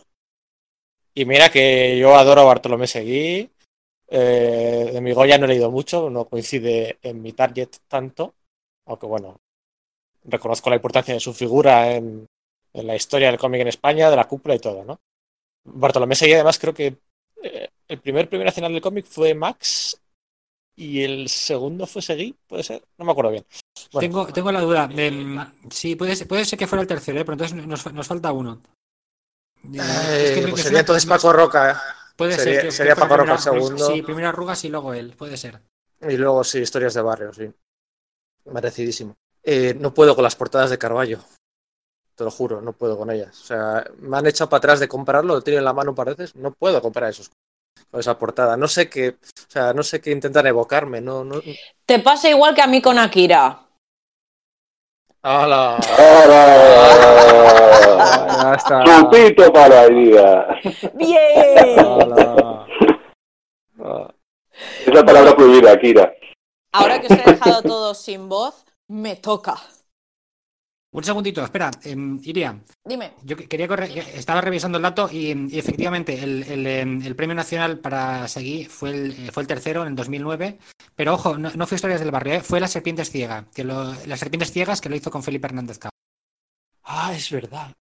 No os preocupéis, si la culpa no es vuestra, es de los chupitos. Sí, el, pri- el primero fue, fue Max y el segundo Paco Roca, correcto. Una, una- una cosa, para ser la segunda ronda estamos aguantando bastante bien, ¿eh? Estoy muy orgullosa de vosotros. Sí. Yo no digo nada. ¡Uh! Manu se nos está durmiendo por las esquinas. Vamos a darle un poco de salsa a esto, que si no, se nos duerme. Venga, dale. Bueno, había que ser muy poco seguidor de este podcast como para pensar que en el último episodio del año barra primero del año yo no iba a meter a mi amada Katy O'Neill. ¡Chupito! Eres una vez dos princesas. Sí, no te preocupes. Luego sin problemas. Cookie es chupito. Vale, cookie, cookie, cookie. Ya van cuatro. Dale. Eres una vez dos princesas. No me liéis, que lo que queréis es verme por las esquinas. Eh, tomo único de la cúpula y Brúfalo Lector, 1490. Es el primer cómic que se editó de Katy O'Neill. En España eh, se han ido editando, como si dijéramos, cronológicamente al revés. Entonces, quien haya conocido en España los cómics de Katy O'Neill, empezando por Dragones de Té y siguiendo con Bayaku y Cornio, aquí va a haber un tipo de dibujo. El color es muy, muy parecido. Miento, el dibujo es muy, muy parecido, pero el color eh, es como bastante, muy, como muy delimitado, muy de trazo muy recto y, y bastante distinto. Pero la verdad es que le pega muchísimo a la historia. Eh, es una historia que nos presenta a dos protagonistas, Amira y Sadi, que son dos princesas. Y ah, básicamente es una historia muy corta, de unas 60 páginas más o menos, que lo que hace es enfrentarse a, a a los clichés del, del género de las historias de princesas. Entonces ellas no solo combaten contra lo que se espera de ellas por parte de sus familias, sino que además también combaten con lo que se espera de ellas dentro de la sociedad. Entonces es una historia muy corta, es muy cookie, sí, voy a seguir diciendo cookie hasta que no me quede sidra. Y le pega una vuelta de tuerca a los cuentos de hadas clásicos. Eh, tiene dragones, tiene unicornios, tiene princesas, tiene ogros, tiene príncipes, tiene todo lo que se puede esperar de una historia tradicional y sin embargo le pega la vuelta a todo. Lo que estaba comentando antes es que esto originalmente, esta historia, se empezó eh, publicando online, era un cómic online, y una editorial se puso en contacto con Katy O'Neill para editárselo en papel. Y a partir de ahí, pues toda la carrera de publicaciones y premios de Katy O'Neill. Y bueno, mm, esta es mi recomendación. También os digo, si esperáis que el año que viene deje de, bueno, el año que viene, este que ha entrado, deje de daros por saco con Cathy O'Neill, ya os aviso que eso no va a ocurrir porque la cúpula va a editar The Tea Dragon Festival, que es una precuela de Los Dragones de Té. Así que no os preocupéis porque en breve estaré yo otra vez por aquí con estas cosas. ¿Ha venido Katie O'Neill alguna vez a España? Pues no lo sé. Vale. Estoy. mm, juraría que no, pero lo tengo a- que investigar a- porque como los tra- como la traigan a tener que tra- igual, Sí, te diría que. un orden de alejamiento. No, te diría que igual voy y le pido matrimonio, pero esa mujer tiene pareja. Tiene novia y están muy Sí, felices sí. y muy contentas ellas con ellas mismas. Así que mis dieces, que sigan siendo muy felices. Que mira, esto viene, me viene guay para hablar de, de algo que puede ser de autores de libros, autores de cómics, mm, actrices, actores o whatever. Los fans locos y las fanas locas que no quieren que tengan pareja, ¿por qué? ¿Me lo puede explicar alguien? Si cuanto más feliz sea el artista, más va a trabajar y más vas a poder disfrutar tú de su trabajo. Es algo que me inquieta mucho. Bueno, voy a pegar mis chupitazos. ¿Habéis leído este cómic maravilloso?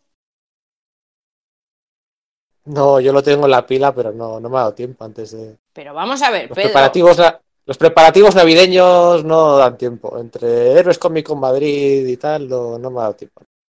Lo tengo ahí apuntado. muy Se, mal. se lo he pedido, Pues antes se lo he pedido a, Mel- a Melchor, a Melchor se lo he pedido. Me parece bien. Pero entonces, el Día de Reyes, el primero que te tienes que leer es ese, ¿eh?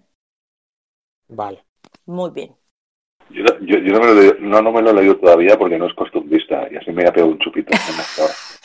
¡Manu! ¡Chupito! Lo sabía, lo sabía, costumbrista es chupito fijo. Ya cualquier excusa es buena. Novela gráfica es chupito también. Mm, se han dado casos. Tú pégate un chupito y luego nos Mm. das tu próxima recomendación. A ver, la tercera mía. El denostado cómic de género, ¿no? Que parece que todos tienen que ser. Valga la redundancia. jo- eh, Es difícil hablar sin utilizar la palabra costumbrista en estas ensaladas de gafapasta, madre mía. Eh, Por cierto, ¿habéis eh, he encontrado, chicos, he encontrado eh, un sinónimo de la palabra maldita puede ser folclórico. ¿Folclórico? ¿Sinónimo de. ¿Sinónimo de qué? Sí, sí, es sinónimo de costumbrista. ¡Chupito! ¡Chupito! Ay, Madre mía. Madre mía. Madre mía, Manu. Oye, ¿habéis visto la habitación de Fermat? Sí. La película. Pedro, yo no, la, yo no la he visto. La tengo en pendientes. Pero sabéis no, cuál es, ¿no? De Sí, la, sí. eh, salía, bueno, la película sale, no sé, tendrá ya unos 10 años así. La dirigían Luis Piedrahita y eh, Rodrigo Sopeña. Rodrigo Sopeña es el guionista de la obra que traigo yo, ¿vale? Que es la de El último Taur, que es una obra que ha publicado Dolmen Editorial en noviembre, en noviembre del año pasado, que fue ese noviembre de 10.000 novedades. Eh, y yo creo que ha pasado un poquito desapercibida para, supongo que es un poco los prejuicios, ¿no? La, la- la mochila que acarrea muchas veces las, las obras de género que se salen un poquito de, lo habitual. Eh, está dibujada, que no lo he dicho, por eh, Juan de Pozuelo, que no me ha dado tiempo a mirar exactamente su biografía. Los dos son su primer cómic que publican, pero este hombre ya estuvo haciendo algunos de los storyboards de las últimas aventuras de Tadeo Jones y, y demás. Entonces, pues bueno, los dos tienen experiencia. Menuda mezcla, ¿no? cosi- Sí, es una mezcla, una mezcla curiosa, sí. La verdad es que sí. Y es un cómic, em, podríamos decir un, un, un western, ¿no? Por decirlo de alguna manera, que está protagonizado por. Es que esto, bueno, esto no es spoiler porque esto es historia, ¿vale? En el año 1902, en Estados Unidos, alguien publicó un libro eh, explicando cómo se hacían las, eh, trampas en el póker, ¿no? O sea, esto, esto levantó una polvareda impresionante porque, claro, estamos hablando de un negocio que hemos visto todos en las películas, ¿no? Cómo la gente hacía trampas y pues eso supuso eh, una, una llamada de atención a cómo descubrir cuando estás haciendo trampas en el póker y demás. Y el hombre que, que firmó el libro. El libro se, se titulaba eh, El experto en la mesa de juegos, esa traducción en castellano, ¿no? Es más un manual que un libro. ¿no? El autor era S.W. Ernest, R. de Nase, que uh, leído al revés era Andrews, ¿no? Entonces, nunca se supo realmente exactamente quién había escrito este libro, ¿no? Entonces pasó a formar parte de una especie de leyenda en la que había bastantes teorías sobre la autoría del libro y tal. Y aquí cuentan la historia, la hipótesis de uno de estos eh, personajes que podría haber sido el que escribió esta biografía. ¿no? No, Entonces estamos ante pero un West- Pedro, no sería M. Rajoy, ¿verdad? No. ¿Quién será? ¿Quién será ese hombre? ¿Quién Seguimos será? sin saberlo. Eh, eh, entonces cuenta eh, la historia de la, iniciación de. A mí, es que me chiflan las pelis de barajas y de cartas desde pequeño, me chiflan. Siempre, siempre suelen ser pelis malas y cutres, pero a mí me gusta. Y esta, este libro también me ha gustado mucho por eso, ¿no? Porque mezcla el western con las prostitutas, con los chupitazos, con las timbas de póker, con los trenes a vapor, con todas las ambientaciones de aquellos pueblos que crecieron a, a- a raíz del ferrocarril y de la industrialización, pueblos de tres o cuatro casas que, que la barbería, los caballos. Tiene todos esos ingredientes súper bien documentados, con un dibujo súper documentado, súper interesante, y una historia de fondo a mitad de, bueno, aventuras y mitad de clase de historia, ¿no? Para, para, para ello, ¿no? Mm, Y entonces, pues bueno, es una, una historia que se sale de fuera de lo, de lo habitual, no la veremos en ninguna listas de lo mejor del año, pero a, mí- de vez en cuando me gusta ¿no? relajarme y, leer historias sin, sin, pretensiones, ¿no? Y la verdad es que es un combo bastante curioso el de, estos dos autores, que para ser su primera, su primera obra, pues oye, no está nada mal, ¿eh? Eh, por ahí salen eh, Houdini, ¿no? Que también estaba en aquella época en, en Estados Unidos empezando a ponerse de moda. La verdad es que está, está muy bien, muy, muy, muy bien ambientada, muy bien dibujada. A ver, el, tío, he dicho lo de Tadia Jones, el tío también ha trabajado de storyboards en eh, el tío, Juan de Pozuelo, vaya forma de hablar, el tío. Juan de Pozuelo ha trabajado también haciendo los storyboard- storyboards de Batman, la serie animada, ¿eh? la de los 90. Películas como Atrapa la bandera, o sea, me he fijado solo en lo más reciente, lo de Tadeo Jones y lo más conocido, pero ha hecho más cosas. Así que la verdad que, bueno, es un precio caro, son 26 o 27 euros, eh, 27,90, casi 28, ¿vale? El último Taur de Rodrigo Sopeña y Juan de Pozuelo de Dolmen Editorial. Eh, recomendado para el que le gusten este tipo de, bueno, pues de, de- de- de cómics históricos y, y de curiosidades que, que le va a gustar, ¿no? Y con muchas páginas al, al final de extra. Es tomo único, ¿no? Es tomo único, sí, es una joyita así de estas que, que bueno, que de vez en cuando da el TVO español, ¿no? Y que, que demuestra, yo creo que hasta, hasta dónde podría llegar la industria si de verdad fuera una industria eh, mínimamente rentable, ¿no? Es, eh, donde, donde se podrían publicar cómics sin ir muchas veces a tiro fijo a lo que funciona, a lo que toca la patata, a lo que toca la sociedad en el momento, algo político, ¿no? Cuando ya podríamos hacer cómics más de género, saliendo un poco de lo de lo de lo de, de lo de snack, ¿no? Por decirlo de alguna forma, ¿no? Yo creo que esto demostraría que, que hay mucho talento ahí fuera que jo, al que no se les está haciendo caso y que, y que podría funcionar esto de otra forma si, si se vendiera un poco mejor en general y, y bueno, pues es una pena, ¿no? Porque, mira, yo he traído, por ejemplo, el de Socorro, el de Roberta Vázquez, pues sí, es un, es un fondo, un trasfondo fancinero, pero a ver qué tal funciona esto, que lo ha publicado a Papa, pero a ver qué tal funciona, pues no sé cuánto será la tirada, no será de mucho, pero para poder ver otra vez a Roberta Vázquez en una obra, pues igual tienen que pasar dos o tres años, pero que no.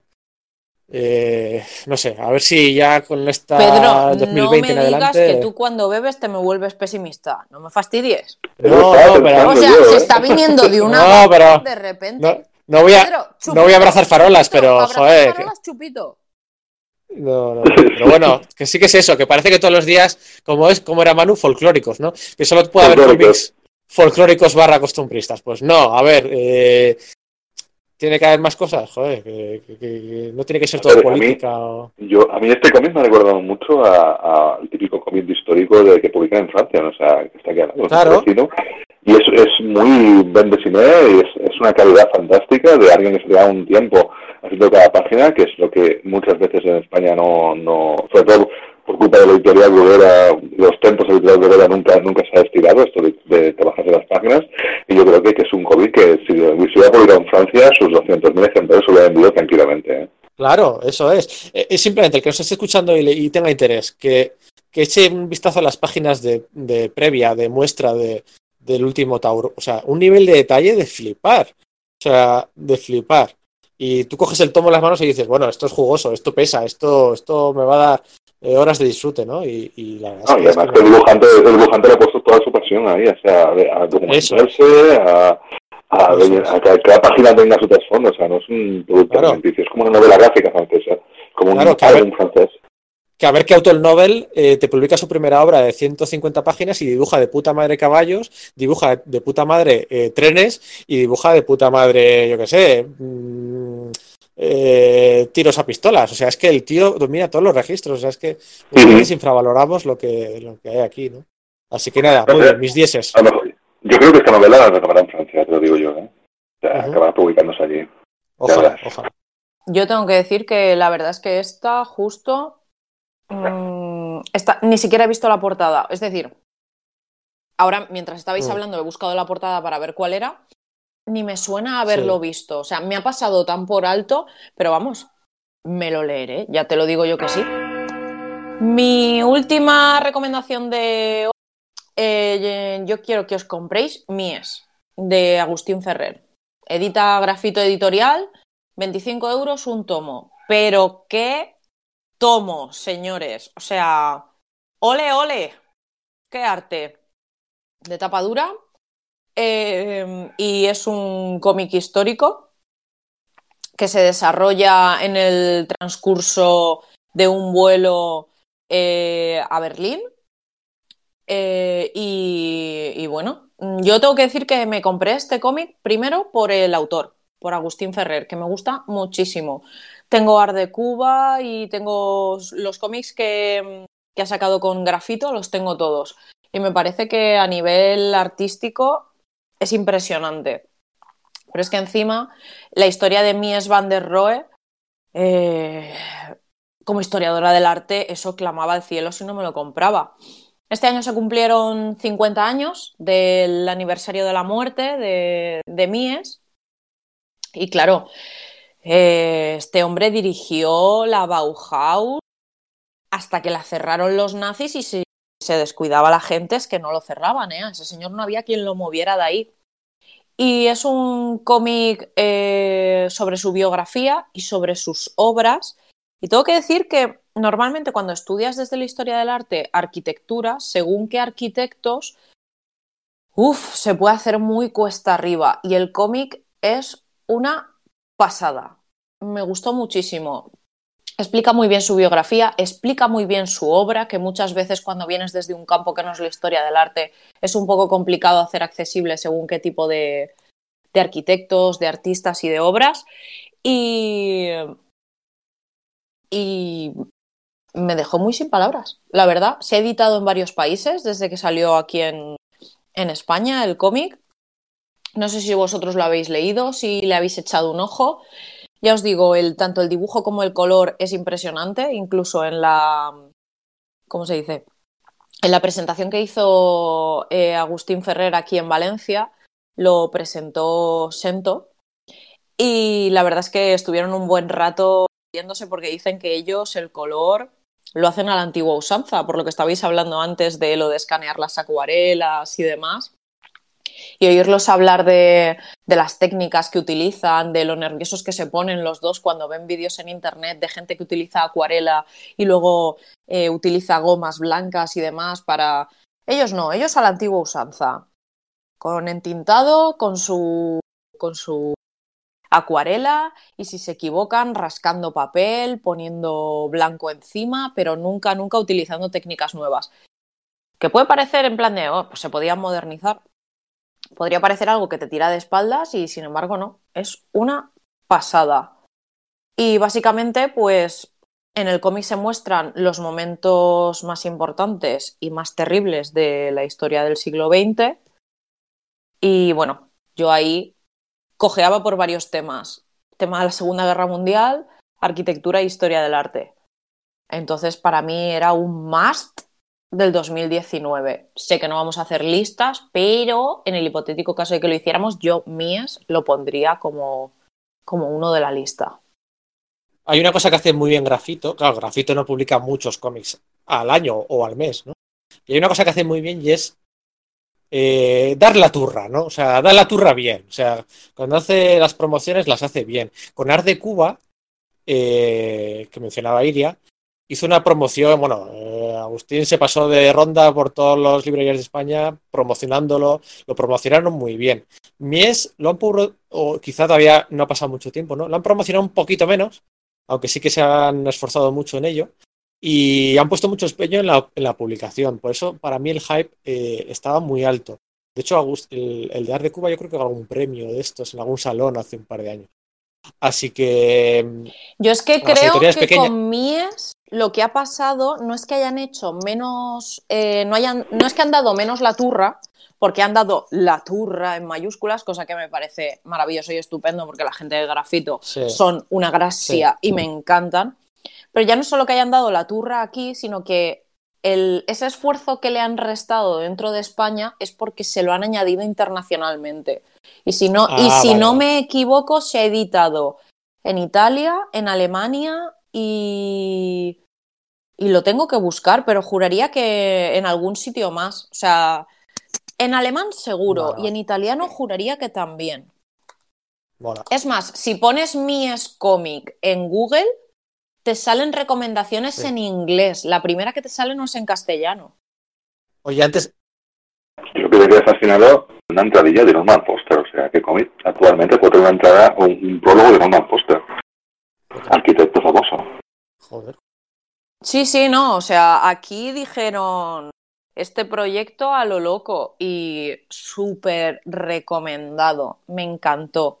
Además es que ya os digo, ya no es solo que, que expone toda la biografía del, del, arquitecto, que hay veces que te entrarían ganas de arrancar la página, sacar al personaje y meterle de guantazos hasta que te hartaras, sino que encima es que el contexto histórico es perfecto, o sea, está tan bien representado todo y es como algo que podría haber sido mega denso, te lo hacen tan llevadero que a la que te quieres dar cuenta te han metido un guantazo histórico que pa' qué y dices, pero bueno, pero esta maravilla, ¿de dónde viene? Así que... Oye, antes cuando, cuando has dicho tapadura te has reído. Eso es porque cartoné seguro que es chupito. Y en, te has reído porque... en realidad el chupito era tapadura. Ah, vale, vale, vale, vale. Yo sabía que esa risa, sabía que esa risa era por algo. ¿Sabes cuál es, que, es, es, que te, es que te conozco. Es, es, que lo sabía, te conozco. Has dicho tapa, tapadura y te has reído. Se te ha notado súper poco. Que digo que. ¿Sabéis cuál es el ah. problema? Que yo, que yo me había comprado sidra para ir haciéndome los chupitos, pero mientras vais hablando, voy como asintiendo y bebiendo. Entonces, a la que te quieres dar cuenta, y dices, pues es que ya por mucho chupito ya me estoy acabando la sidra. me he venido arriba. O sea, en vez de decir cartoné, has preferido decir tapadura para dar los chupitos. Para seguir, sí, yo a lo mío. ¿Cómo lo, sabes? Yo, yo, tengo ya la teoría, anda que llego yo pronto a, hacer la teoría, cuando queda una o dos entradas por recomendar, que todas las palabras están relacionadas con el, entorno de cosas típicas y topicazas de la novela gráfica. O sea, seguro, seguro. Porque tenemos, identificado costumbrismo y tapa dura, o sea que. Ah, por ahí va. Autobiografía, biografía seguro que también. Y, novela gráfica, fijo. Iván, dos chupitos. Pedro, un no, chupito. No. no, vale porque es mi, es, mi entrada. No. Sí, vale porque la siguiente entrada es la tuya pero aún no he empezado a hablar del cómic en cuestión, con lo cual. Ah... que te nos duermes. Venga, dale.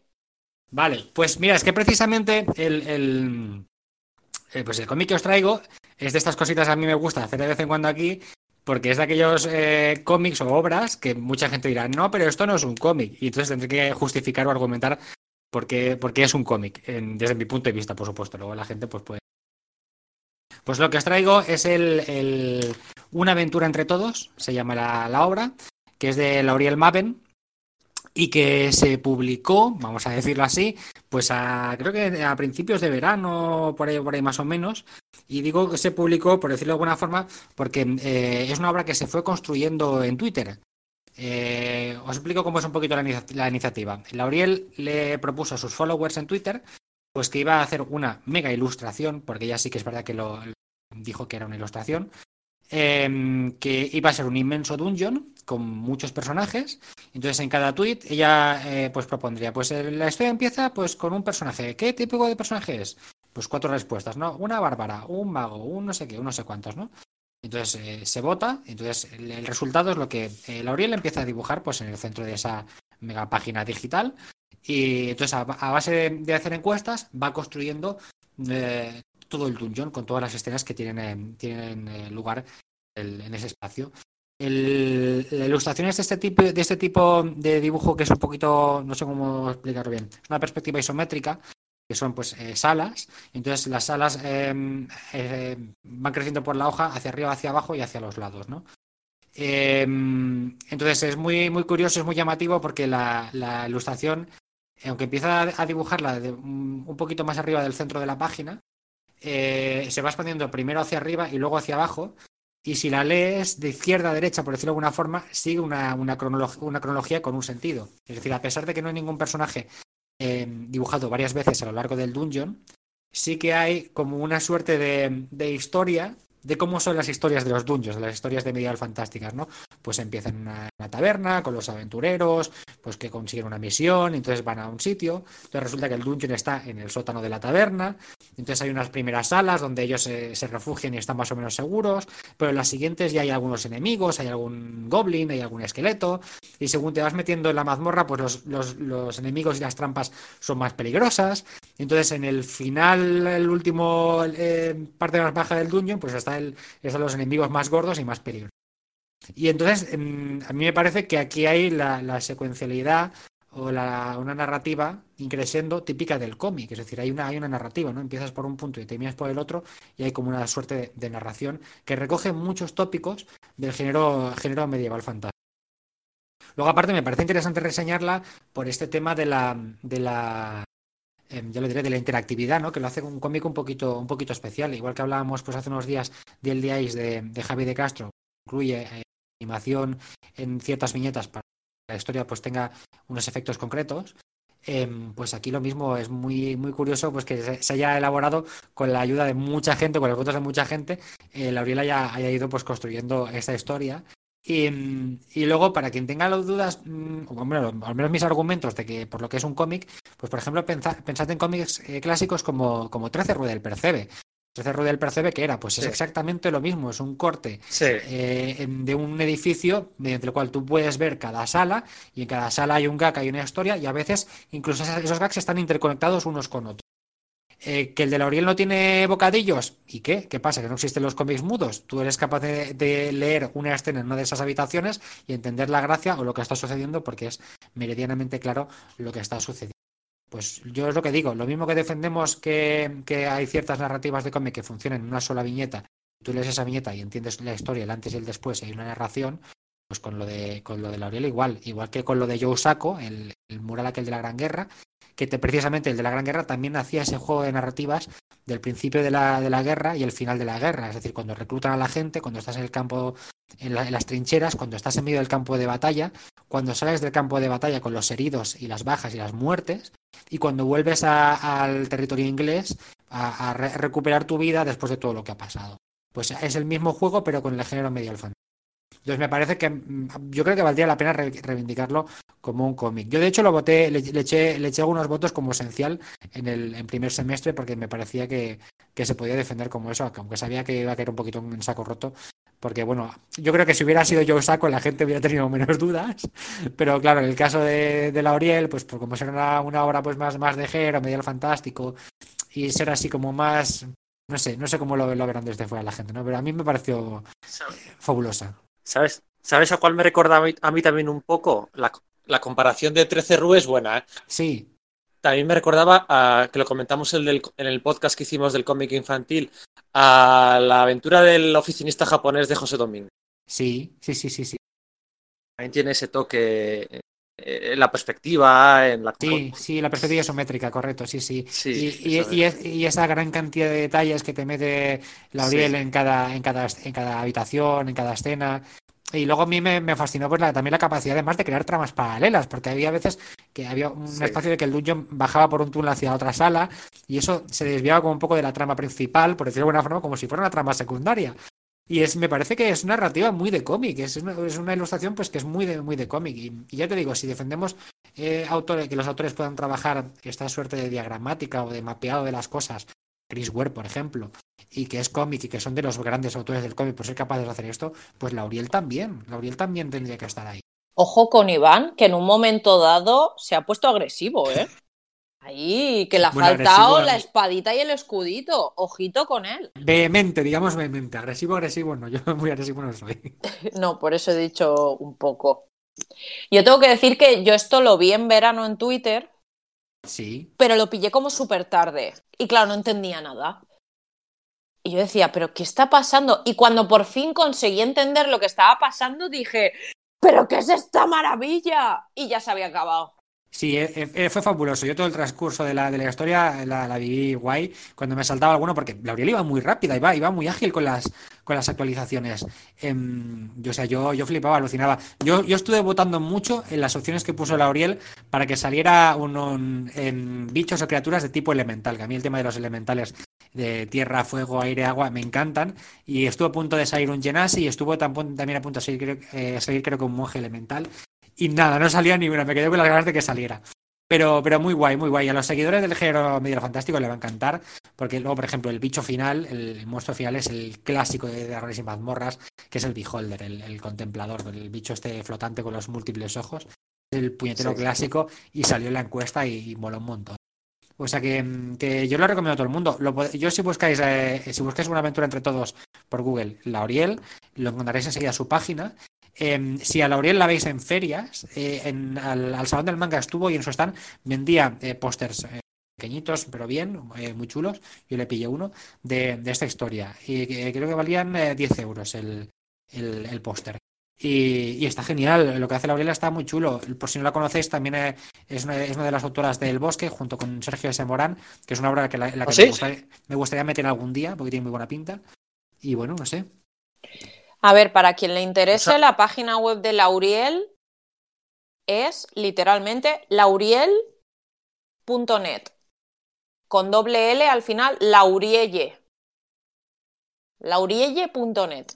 Que ella se identifica como dibujante y adicta al té. Así, tiene, un- tiene un fanzine sobre el té muy bueno, también se lo compré y es muy divertido. Es el, el eh, hacer té como y por qué, muy bueno. Pues la última recomendación le toca a Manu. Por cierto, por cierto, no me, no, no me toca beber nada. Te he dicho, a, a Iván antes le tocaba chupito, pero no me he hecho ni caso. Pero, pero, pero ahora, Claro, el de antes y otro. No. ¿Cómo que otro? No, no. Estaba escuchando. Fijo, que- fijo que no. O sea, te lo estás Iván, inventando. Es como cuando yo, Iván, dos. Es como cuando yo jugaba al, al, al bus- a- ¿cómo es este? Al, al hundir la flota con mi primo pequeño. Al buscar la flota. No, no. al- pero, pero yo, yo es, es un poco turbio, eh, ya esto.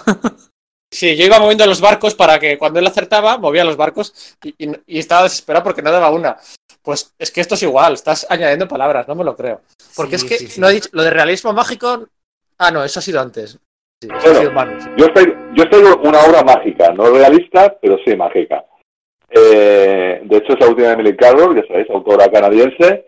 Además, ha ganado un ha ganado premio Esther, ha ganado premio I- I- Innat con Cruzando el Bosque, que si habéis leído una obra muy, muy también de terror, y es una obra de terror feminista, que no es que el terror pues, siempre es feminista, pero es, una, es compuesto, es terror y feminismo.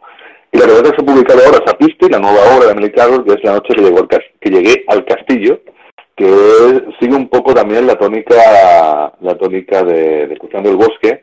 Quizás esta es un poco más, más concreta, más, más centrada más en una sola, lo que sería una sola historia, en un momento muy particular. Y estoy hablando de una chica gato, que parece, que es muy parecida a Omaha, no sé si os acordáis de los cómics de Omaha, una chica gato que llega a un castillo en la que aparece una señora que es muy parecida a Elizabeth Bathory, que era la condesa tan fantástica Por de favor, Sangre, no sé si me de gusta, la la época de- me encanta. pues había Elizabeth Bathory, Elizabeth Bathory, que era la señora húngara, que era, va a ser antepasado de, era, era, era tataranieta de, de Black Tempest, el, el emperador. Y, era una señora, bueno, una señora estupendísima, eh, una condesa en el castillo, en el cual eh, a esta chica gato le hace... Ella, ella sabe que está entrando en una trampa, ella es consciente de que va a una trampa, y, y bueno, la hace bañarse y después ella intenta espiarla y bueno, pasan cosas en ese castillo que tienen que ver evidentemente con el terror y con, y con todos los, lo, lo que serían los símbolos de, los vampiros, de, la, de las vampiras de la Hammer, un poco así para tenerlo. Lo que pasa que la obra es, eh, hay un momento en el cual la, la, condesa o la, la dueña del castillo le lleva una habitación con puertas, con muchas puertas, y cada vez que se abre una puerta se cuenta un cuento, que ese cuento no está dibujado, sino que es un texto escrito, y la verdad es que ese momento es el momento más surrealista de la historia, pero también es el momento más, más entretenido, y que entroca mucho también con, con John Curtot, ¿sabéis? Con, con lo que salía con la Villa la Bestia de John Curtot, o incluso con los cuentos de Maupassant, o sea, está de, serían, serían más o menos con esa historia, más, más alejado, más, más cercano al gótico clásico, al gótico creo que sería lo que sería la, aunque también tiene un poquito de Chili Jackson, no sé si habéis visto la serie, la, la serie de, de la maldición de Hill House, o sea, tiene ese punto también psicológico que le hace una obra que, que picotea de muchos, de muchos, eh, y se convierte, es en blanco y negro y solo tiene un color que es el rojo, evidentemente, todas las, todas las historias de terror tienen un color que es el color rojo. Y, y la verdad es que está muy bien, es una obra muy rápida, se puede leer muy rápidamente porque es muy visual. Amy Carroll está fantástica, o sea, un diseño de, de, de- viñetas, de hecho casi no viñetas, todo es muy todo es muy homogéneo, todo es muy es como si fuera un baile de vampiros, plan, que fuera así, eh, que si fuera todo todo bastante bastante con un ritmo muy muy sensual eh, es una obra muy erótica evidentemente y la verdad es que cualquier cosa que igual que Katy O'Neill eh, le, le encanta Iria yo recomiendo cualquier cosa de Emily y sobre todo si ha sido guionizada por Emily aunque cuéntame cuéntalo que era la, la obra que se publicó el año pasado estaba muy bien estaba inspirada en un guion de Larry Hansen Anderson pero las historias de ella, eh, Cruzando el Bosque, la asistente de Baballara, y esta no se publicada en España, está publicada en, en Canadá, y esta de La noche llega al castillo, eh, la verdad es que son, son, son fabulosas. Tienes que tomar dos y va a ser solo uno. Porque cada vez que hacéis referencias a Katy O'Neill, me das a mí un pito.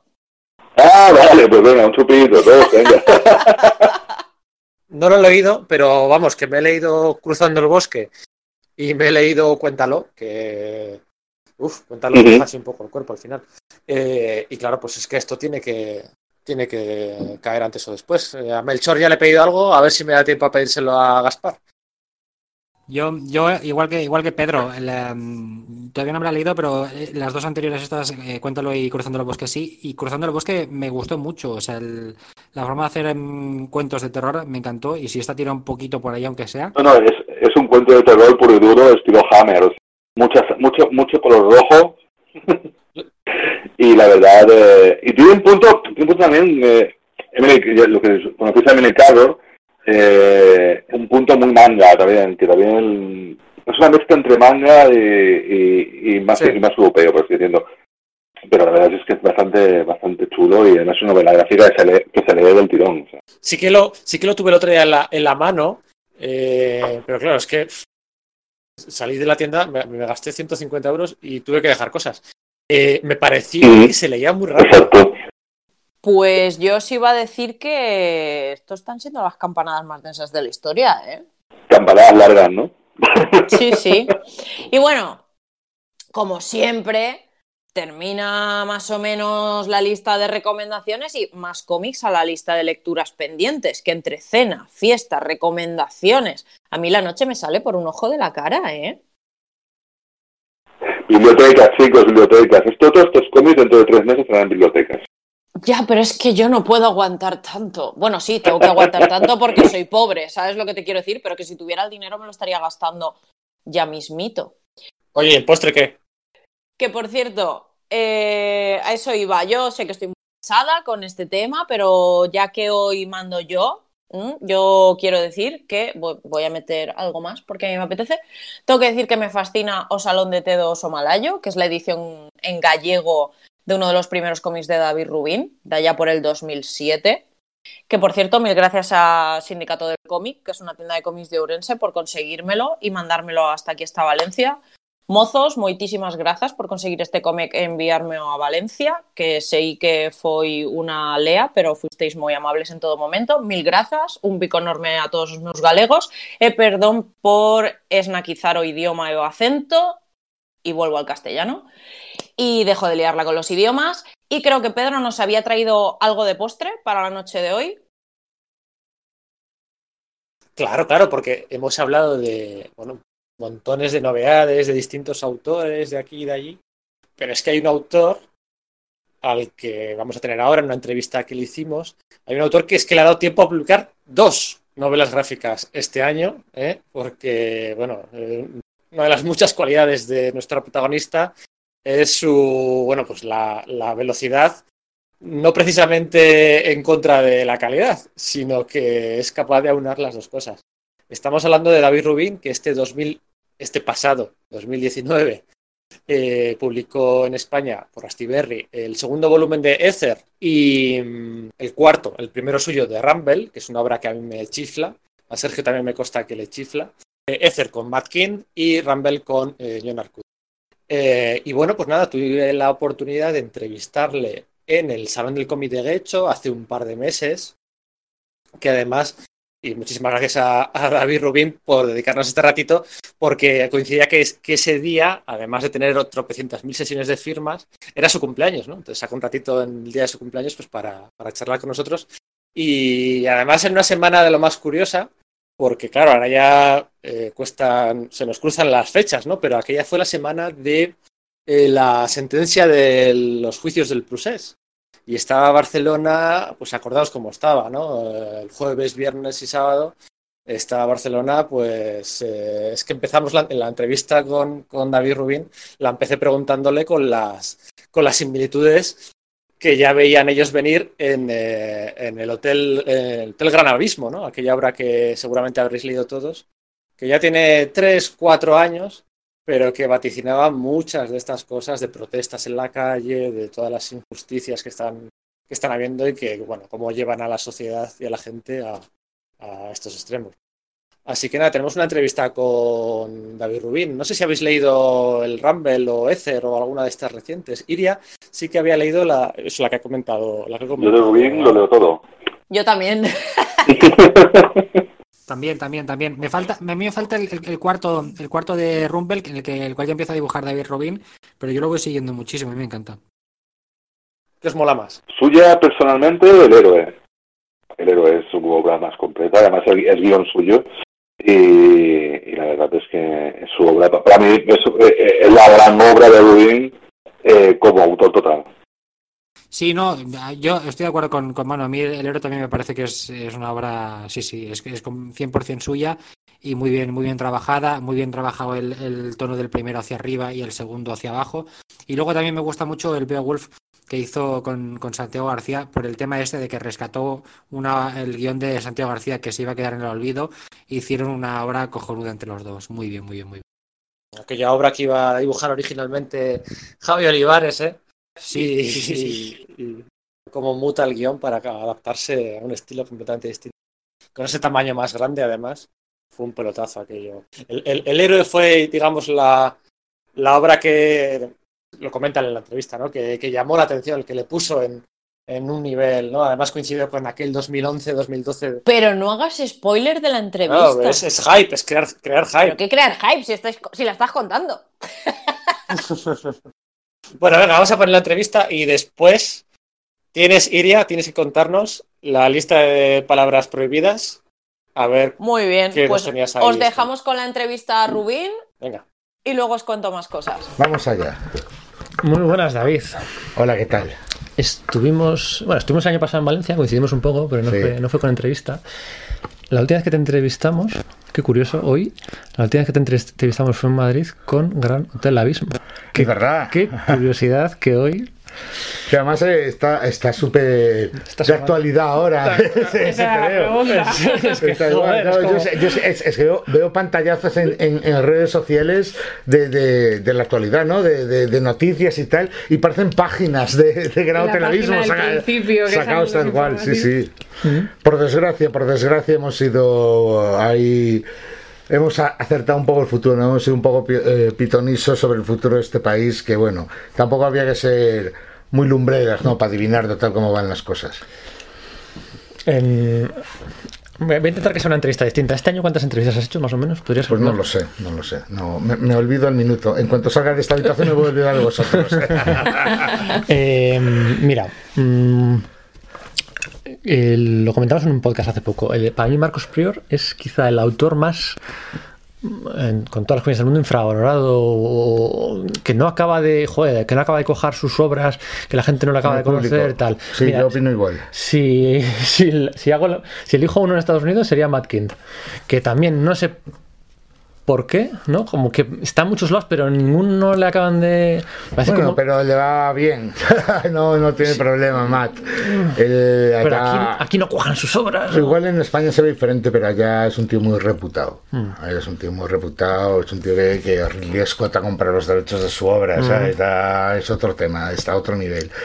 Eh, sí que es verdad que igual comparado con, con, con- con otros, eh, digamos, guionistas, ¿no? Que, que suenan más dentro del fandom y dentro del rollo tal, pues sí, pero él también es que hace otro tipo de rollo, ¿no? Él va, se mueve por, por otros caminos diferentes, pero le funciona bien y entonces, vamos, encantado. Yo, de hecho, soy fan, yo recuerdo cuando, cuando me, me llamaron de Dark Horse para preguntarme si quería hacer Ether y me dijeron que era con Matt King, yo, yo encantado, o sea, me, me quedé...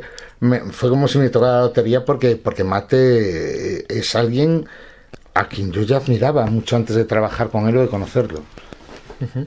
¿En qué momento de estos dos, tres años que llevas Janusa, un poco más, ¿no? Si estamos a vista atrás con, con lo de Pol Pop y demás, ¿en qué momento te das cuenta de que no te va a faltar trabajo para dos, tres años? Que tienes que empezar a decir que no, que... Pues ¿Sabes? casi, casi- casi al principio, en cuanto salió el primero Aurora West empezaron a llegar ofertas de otros lados, ¿no?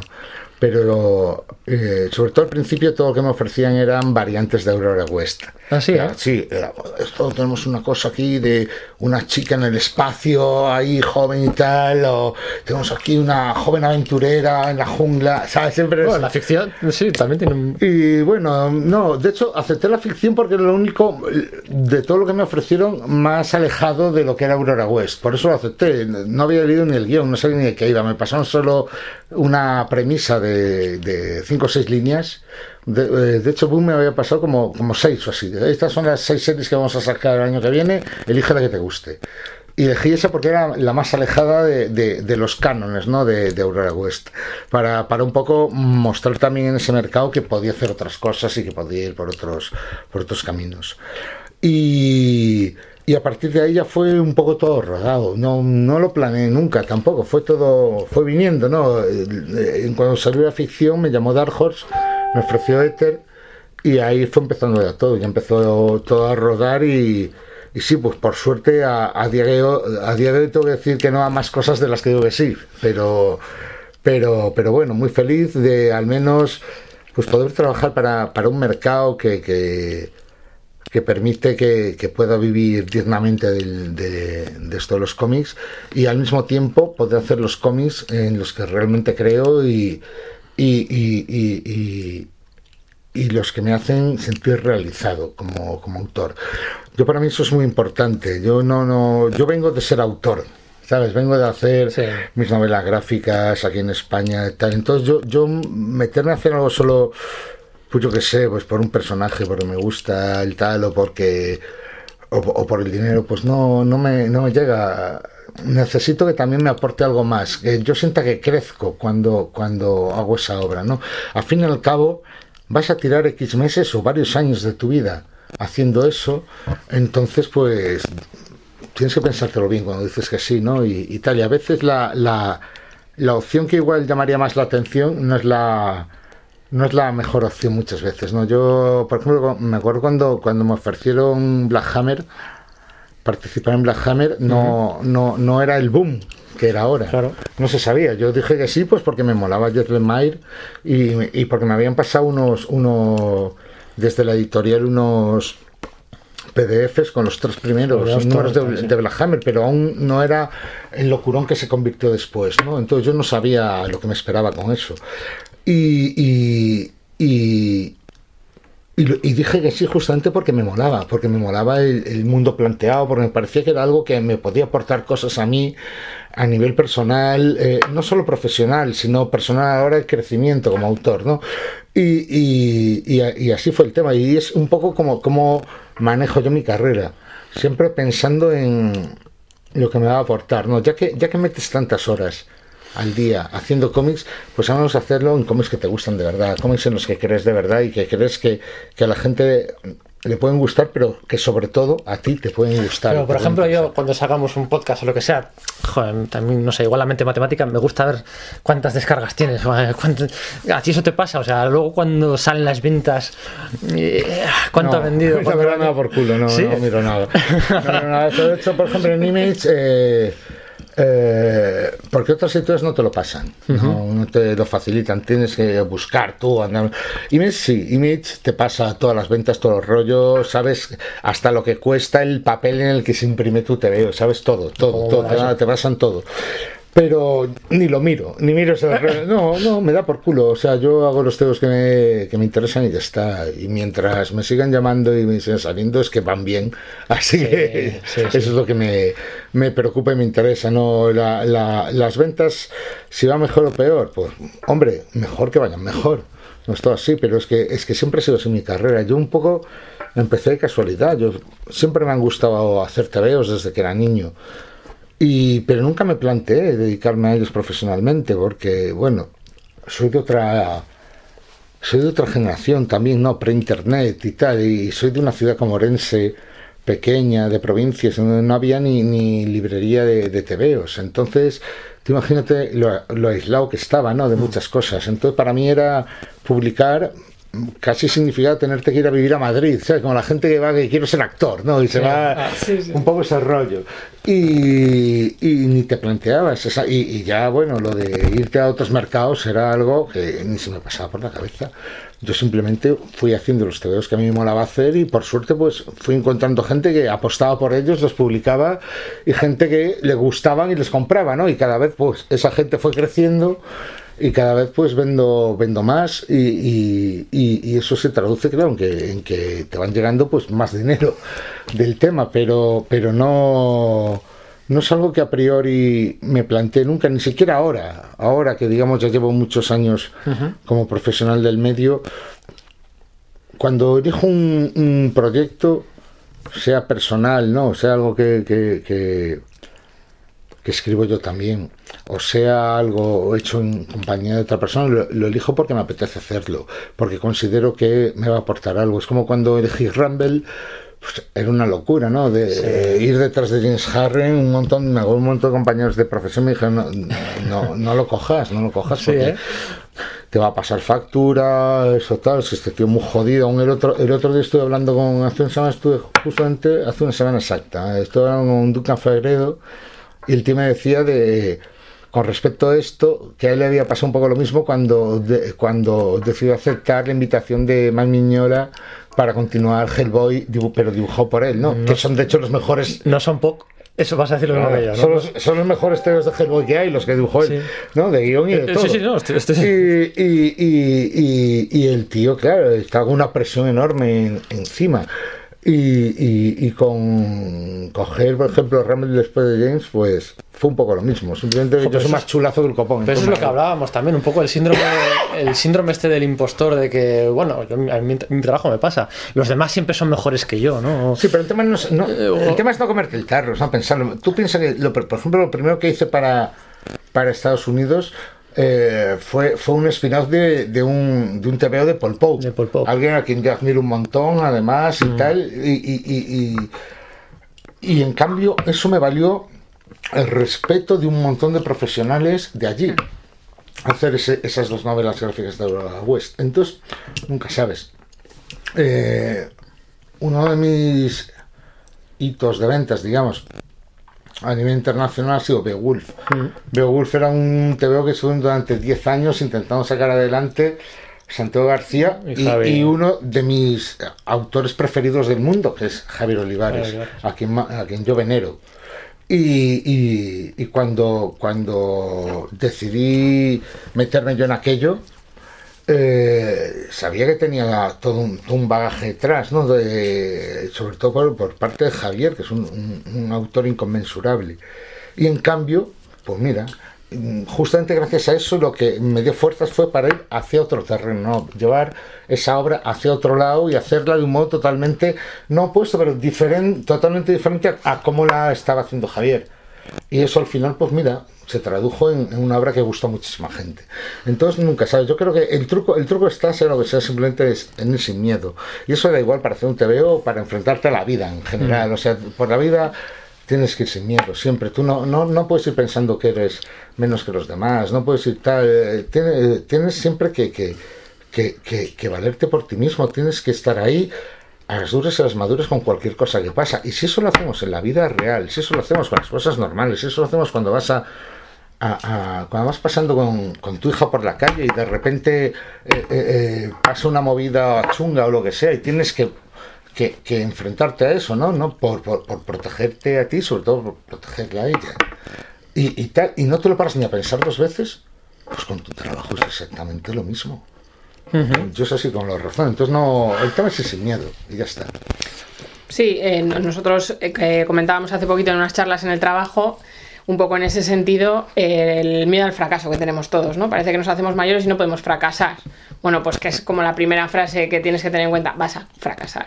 Y con eso ir y No sé. asumir que si fracasas no pasa nada, igual que a un niño no le echas la bronca si se cae, porque es normal que se caiga. Y, Claro, y es que bueno, no sé, pues, yo, yo creo que simplemente que hay que sin miedo y punto. Mira, hoy, hoy comiendo lo, hablaba con Max. Yo le decía, mira, es que yo soy de la generación, lo que yo llamo la generación de la mierda. ¿Sabes? Noso- eh, eh, eh, eh, la, generación de autoras y autores que salieron conmigo somos los que llegamos a, empezamos a publicar cuando ya no había revistas, cuando ya todo se había jodido, cuando aquí no había industria.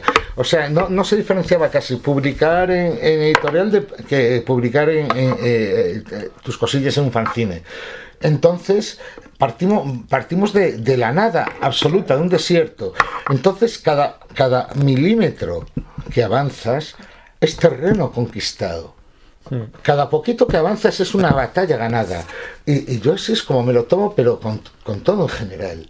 Y, y- y sobre todo con mi carrera como, como, como autor de TVOs. O sea, yo, yo, yo voy tomando decisiones en función de lo que yo creo mejor para mí como artista. Y, y que funcionan bien, pues genial. Que me meto una hostia, pues ya sacaré otra cosa funcione mejor. No, no, no me planteo, o sea, es que plantearte antes el tema ventas previo a- al- a- a- al tema creación es que a mí me parece absurdo. Y de hecho, es que se nota además, eh, cuando lees obras que, que, que se ven que están hechas simplemente por, por bueno, vamos a hacerlo porque Sí, la, total la moda. llega, no, que ni moda siquiera, no sé, es como estos rollos, hoy lo, es que hoy lo hablaba con no sé quién, no me acuerdo cómo, cómo era el tema, me decía, estos rollos de eh, Conan 2099, vale, pues eso quien lo haga, no sé, no sé, no sé qué autores lo hacen, quien haga esa mierda eh, es, es alguien que posiblemente esté pensando, bueno, tío, lo importante es que llegue el cheque a fin de mes. Ese es el rollo. O sea, y yo no quiero terminar así. He conocido un montón de autores que llevan muchos más años que yo, tanto en Estados Unidos como en otros mercados, y que, y que, y que te dicen que no les gusta lo que hacen. Eh, yo, en los 20 años que llevo, en los 30, es que no, no me gusta nada lo que he hecho. Todo es una mierda, tal, lo hago por la pasta. Está. Yo no quiero terminar así. Yo no quiero terminar así. Y yo, para, para mí, el dinero no es, no es un fin, es un medio. O sea, a mí el dinero me permite no pensar en el dinero. Mientras sea lo suficiente Sí, como sí, para sí. no tener que comerme el tarro con el puto dinero, ya está, lo tengo solucionado. No, no aspiro a, a tener una visa oro, ni, ni, ni a tal, simplemente a, a ganarme la vida bien y honradamente haciendo lo que me gusta y ya está. Entonces ese es el, ese es el, el tema. Y, y, y sobre todo haciendo de verdad lo que me gusta. Y lo que me gusta no es hacer tebeos, lo que me gusta es eh, eh, contar historias y, invertir mi tiempo en tebeos en los que creo que, me, que le aportan a la gente y me aportan a mí. Oye, hablando de la parte creativa, lo hablábamos a la mañana con, con Álvaro y con Pepe, ¿no? Cómo en la carrera de los autores muchas veces, mm, al principio sobre todo, ¿no? Empiezas a cargar mucho la página, a recargar, a, decían algunos, tapar defectos, otros demostrar que vales para hacer de Sí. todo, ¿no? Pero que ya llega un momento en el que, bueno, tu seguridad, tu trayectoria, tu profesionalidad hace como que te des cuenta de que, bueno, esto igual sobra, esto igual no hace falta que lo ponga, esto, la página un poco, la palabra no es limpia, pero sí es más mm, despejada. ¿A Sí, ti eso? verdad. ¿En qué momento te ha pasado? Sí que- porque tú recargas, o sea, la- tus páginas transmiten potencia, ¿no? A lo, a, a lo Kirby, a lo Romita, pero ¿en, en qué momento, o es en función del proyecto, en qué momento empiezas a despejar la página? ¿Te ha pasado? Sí, ¿Cómo yo ves eso? me, pasó con el héroe. Eh, yo hasta el héroe metía mucho negro, tal, y era más por inseguridad que otra cosa, ¿no? Mucho más detalle, superfluo, más tal. Y, y- y en el fondo era más inseguridad, o más, o más, o más decir, mirad lo que sé hacer, más que otra cosa, ¿no? y, y- y justamente cuando empecé a, a quitarme todas esas caretas de encima, ¿no? a, a nivel creativo, y empecé a hacer simplemente lo que me pedía el cuerpo hacer, eh, gráficamente fue cuando empecé a sentirme más yo y cuando la gente le empezó también más a interesar lo que yo hacía, ¿no? Entonces ese, ese es un poco el tema. Y luego también depende, depende de, de los tebeos. Depende de la historia que estés contando siempre. Yo llevo dos años casi alternando, por ejemplo, eh, Rumble y, y, y Ether, Y Ether. principalmente. Y, por ejemplo, en Ether eh, cargo mucho menos el tema. Eh, eh, dejo el, el dibujo mucho más desnudo. Tal, ¿Por qué? Porque yo hago también el color y para mí eh, eh, todo, el, todo el proceso es un todo. Entonces ya cuando estoy solo haciendo el boceto de la página, así súper cutre, rápido, solo para ver la, eh, narrativa, ya, ya, es- ya me lo estoy imaginando a color. El color es parte de ese- del dibujo, ¿no? Del proceso. Entonces, perdón. Entonces, digamos que pienso la página en su total y, y- y- y el llegar al resultado final es una, una suma de, de partes que yo voy solventando hasta llegar a ese, a ese resultado final en cada una de las páginas a color. Por ejemplo, en, en, en Rumble nació el color, eh, ni la rotulación lo, Mm, sí. lo, lo- lo hacían otras personas, ¿no? Lo hacía eh, James Stewart, que es un excelente colorista y tal, y va, no tengo ninguna quejadera, al revés, estoy encantado. Pero, pero sí que es cierto que dibujaba de otra manera por el mero hecho de saber que yo no iba a colorear eso. Metía mucho más detalle, completaba mucho más, metía muchas más sombras, metía mucha más textura, más rollo que en el fondo, de hecho, según, bueno, aquí en España se ha publicado, pero según vaya avanzando Rumble, mi etapa, iréis viendo cómo voy desnudando todo eso, ¿no? Y voy, voy despejando todo el tema de lo superfluo hasta llegar ya solo a, a lo que de verdad me interesa contar con el dibujo. Y eso es un poco, pues debido a que vas cogiendo también tu confianza, confianza en ti mismo y confianza en tu equipo. En el fondo, hacer comic book, sobre todo para, para Estados Unidos, es un trabajo en equipo. No puedes pensarlo como una suma de partes, no puedes pensarlo como diferentes parcelas y que cada uno se busque la vida. Es, es un trabajo en equipo. Desde que te llega el guion, ya antes de que te llegue el guion, tú estás hablando con el guionista, aportándole también ideas, diciendo, podemos ir por aquí en este nuevo arco narrativo, podemos hacer esto, podemos hacer lo otro. Tal, y todo eso influye también ya en el guion. El guion que te llega es, es la suma de una serie de ideas de, de- de- de dibujante y de guionista. Después de, de eso viene el colorista, viene el rotulista, ¿no? Y todos aportan a tu página. Y todos lo que intentan es, todo lo que intentamos todos es que el resultado final sea el mejor TVO posible. Que al lector le llegue algo lo más guay posible. Entonces, eh, eso es lo único que, que- que al final importa.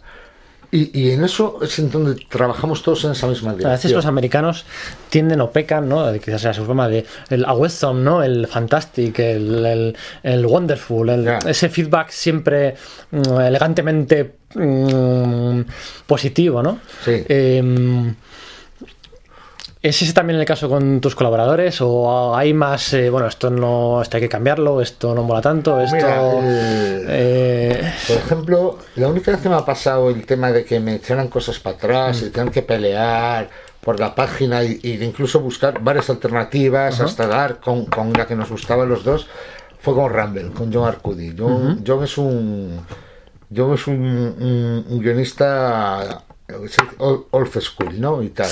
Es un tío que, claro, ha currado con Guy Davis, con, con, con Richard Corbin, con, con Mignola, no sé. Y, y claro, llega uno de Orange y le dice, no, esto te lo cambio. Y, entonces, claro, al principio el tío le chocaba, ¿no? También se- Luego, sí que es verdad que ya llegaba, llegaba un punto, cuando llevamos unos meses colaborando, ya, ya nos conocíamos. Además, yo no sé cómo se ve desde fuera, pero no solo hablas de cómics con la gente con la que trabajas en los cómics, ¿no? No solo John y yo hablamos mucho de política, de rollos fuera de lo que era el tema de, de- de la profesión, ¿no? Y, y de cosas personales, de tal. Entonces eh, creas una amistad también, ¿no? Un rollo. Según te vas conociendo mejor, y eso con, todo la- con toda la gente que colaboró también. Entonces, según te vas conociendo mejor, también vas sabiendo de qué pie coge cada uno. Y ellos también te conocen mejor a ti. También saben, ya terminan. Yo al principio se decía a John, le decía, deja de escribirme guiones pensando en que soy Jane Harren. Digo, me llamaste tú para hacer esta obra. Y sabes que no me parezco a James. Hay 5.000 tíos ahora mismo en el mercado americano que, que son clones de James Harren. No has llamado a ninguno de ellos, me has llamado a mí. Entonces, si me has llamado a mí, escribe para mí, cojones. Ese es el rollo. Y a partir de ahí empezó todo bien. ¿Sabes? Empezó ya a haber menos cambios, menos historia. Pero fue la primera vez y única en mi vida en la que me encontré con cambios eh, así. Fue, con, fue, en, fue en Rumble.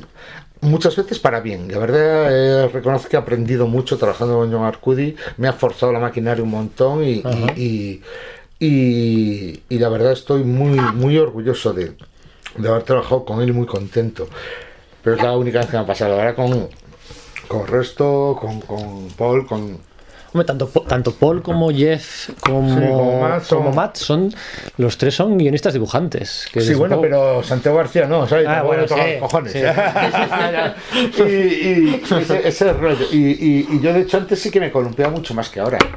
Yo antes, por ejemplo, me acuerdo cuando dice Beowulf, o cuando dice El Héroe, y previos a esos, yo no hacía ni story. O sea, el, el guionista se encontraba con la página lápiz final que yo le mandaba y decía, esto es lo que hay. Y no cambió nada. Y, yo, para mí el guion siempre ha sido un- una red de salvación, como la de un trapecista. Pero un trapecista no se, no vuela en el trapecio por la red que tiene debajo. La red es simplemente algo que sabe que si le pasa algo, se cae y no se mata. Ese es el rollo. Para mí eso es un guion. Un guion es, es- es algo sobre lo que construir. Tú al final como dibujante lo que haces es trasladar al lenguaje de cómic lo que pone en un guion. Sí. Ese es el tema, ¿no? Entonces, entonces yo lo que lo que lo que intentaba con y, y siempre he hecho ha sido eso. Y con John fue la primera vez que me encontré ahí con un escollo. Un escollo que al final fue guay y que aprendimos los dos de trabajar con los dos, ¿no? Y por un lado y por otro. Y fue, la verdad, fue casi dos años de mi vida muy guays trabajar con él, pero sí que sí que es verdad que, o sea, en, en Ramel yo por ejemplo hacía solo lo que es lápiz y tinta y me llevaba más tiempo hacer eso que hacerme un episodio completo de, Con color de, de- de éter con color y rotulación incluido. ¿Sabes? Ese es el tema. Qué bueno. Oye, un par de preguntas más. Eh, la- no sobre, lo- sobre la violencia ¿no? en el cómic. eh. Mm, no sobre si la hay censura o no censura, tal, ¿no? En el rollo americano. Sino si, bueno, con el paso de los años, cuando te vas haciendo mayor, mm, ser padre, tal, no sé qué, eh, ¿ha cambiado tu punto de vista de la de la representación de la violencia en tus cómics? No. O, o bueno, No, yo simplemente tengo claro para quién van dirigidos mis cómics y ya está. Si hago un cómic eh, como Aurora West, sé que no puedo, Sí, bueno, no puedo sí, meter sí, sexo, verdad. no puedo meter tal. Eso no es autocensura. Es simplemente ser, tener cabeza y ser consciente de para lo que estás trabajando. ¿no? Si trabajas para el jueves, tienes que hacer cosas que, que den risa. No, eso es así, no puedes hacer un tema triste eh, de dos páginas y que la peña se quede jodida después de leerlo. Se puede quedar jodida, pero con una sonrisa en la cara, ¿no? Y tal. Pero tú tienes que saber para, para lo que estás trabajando y que estás haciendo en todo momento. Y, y es así, entonces yo tengo muy claro siempre cuando me meto en un proyecto a quién voy a llegar y a quién no voy a llegar con eso. Entonces, si algún día hago un TV para niños, tendré en cuenta una serie de, de- de- temas que no tengo en cuenta cuando, hago un TV para adultos. Por pura lógica, no, no por censura. Es que no sé, a mí Sí, sí. este rollo, yo, yo, yo es que de hecho no, no sé, no, no me, es que no me parece ni siquiera un, un tema importante, porque no creo que exista ningún tipo de censura. Ahora mismo se está hablando mucho de la autocensura, de lo políticamente correcto, del no sé qué. Yo solo veo quejarse a gente que, que solo hace teos de tetas. Así que te digo. No, yo no he visto quejarse a Paco Roca, aunque en sus tebeos tengan momentos duros. No he visto- yo solo veo quejarse a los de los tebeos de tetas. Que no sé si se creen que, que están, no sé, conquistando algún terreno, algo. Es como, como decir que, que, que- que las pelis de pajares y estesos son como las de Costagadras, ¿sabes? O, o, o, o, tal, no. O sea, no, tío, pues ya está. Y no sé, y, y, y además, dentro incluso del tema este de los tebeos así eróticos y tal, es que mentira también. O sea, nunca ha habido una censura. Yo llevo toda la vida viendo a los tebeos de Manales, Pirelli, de, de Sí. tal, y a día de hoy sigue, sigue, sigue estando en boga y se siguen publicando y nadie los prohíbe y nadie los cambia y no hay ningún tema. Yo creo que simplemente pues eh, uno tiene que hacer los temas que quiere y si, y si, y si tienes que quejarte porque no te hacen caso suficiente porque haces teos de tetas, pues haz, haz teos de tetas pero mejores. y ya está. Eh, la última, siempre has dicho, ¿no? Y lo has repetido hace todo tiempo en Twitter, lo que sea, has dicho que quieres mantener eso, ¿no? A, una, a mitad de trabajar allí y trabajar aquí, ¿no? Y conseguir Sí. con un mercado patrio y construir ahí el tejido y tal. Sí, claro. El año que viene creo que comentaste, ¿no? Que volvías con una o dos obras, una guion propio tuyo. No, de hecho, ya mismo, ya mismo. O sea, terminé el. A- antes de ayer terminé el último número de Ether del tercer volumen. Y ayer me puse ya a dibujar, llevo ya como 12 páginas de. casi, no, más. Lo saco dentro de Bueno, 15 días. Una- unas cuantas más de, de- de- de- de- ya de story de, lo que será una de las dos novelas gráficas que estoy haciendo. En este caso empe- he empezado con la de Estados Unidos, haciendo una para Estados Unidos y otra para España, con Astiberri. Y empezado ya con esta. eh, y, y muy bien, es otro rollo diferente, es otra movida. Es novela gráfica, ¿no? Y son un- Es novela gráfica, sí, son dos novelas gráficas en donde además yo marco los tiempos. No, voy. Es un poco loco el tema de. Yo soy consciente de que, a ver, no, no, no eres impermeable, ¿no? A tu, a tu exterior. Entonces yo soy consciente de que ahora mismo estoy en un momento de mi carrera en el que tengo ofertas, en el que podría seguir haciendo comic books o cogiendo series para esta editorial, para esta otra, para no sé qué, y seguir creciendo en el mercado americano. Sí, mes Eh, a mes, ¿no? En vez de recluirte el mercado durante. pero bueno, yo he decidido sí, lo he hablado con mis editores y con otros editores eh, que me ofertan y, les he dicho, mira, yo ahora voy a hacer estas dos novelas gráficas, una para este país y otra para España con Astiberri y, y es lo que quiero hacer, pues ya está. Luego que volveré algún día a hacer a hacer comic books, pues posiblemente, como hasta ahora, los comic books que me apetezca hacer y las series que me apetezca hacer, pero, pero ahora mismo, pues por suerte me he hecho un colchón económico que me permite el poder hacer esto. Eh, eh, mi caché tampoco es el mismo que hace 10 o, 7 años y entonces pues también lo que cobro do- por hacer estas obras pues es mucho mejor y, y me permite también vivir. Y, y además yo creo, por ejemplo, en el, ca- en el caso de la que voy a hacer Pastiberri, de hecho, está escrita entera. Llevo un año, la terminé de escribir en las navidades pasadas y llevo un año esperando por poder ponerme a dibujarla y empezaré el mes que viene. Esa- lo, es- lo tengo todo cuadrado en, en el- en el, Eso mola. en el planning. ¿no? Y empezar el mes que viene a dibujarla y yo creo que calculo que estará para 2021 Ujú, guay. finales de 2021. Y, y es un TVO que, por ejemplo, yo lo, lo podría haber directamente vendido a Estados Unidos. Lo podría haber sacado esa novela gráfica con Image o con Dark Horse o con cualquier otra editorial de allá. Pero yo creo que es importante apostar por, por el mercado de aquí también. O sea, no... no si una cosa tenemos claro, o todo el mundo debería tener claro, es que con traducciones no se crea una industria propia. Un montón de gente compra Marvel y DC y eso está, está muy bien. Pero eso le da, le da de vivir a dos editoriales, no al cómic español. ¿Sabes lo que te digo? Entonces es, es- es necesario crear tejido industrial desde cero, crear copyright aquí, que luego puedas, que, que consigas que funcione bien aquí de ventas y que luego consigas venderlo a otros países, pues como Beowulf, como Arrugas, como otras tantas, ¿no? Y, y, y ese es el tema. ¿Cobraría más por hacerla directamente para un editorial estadounidense? Sí.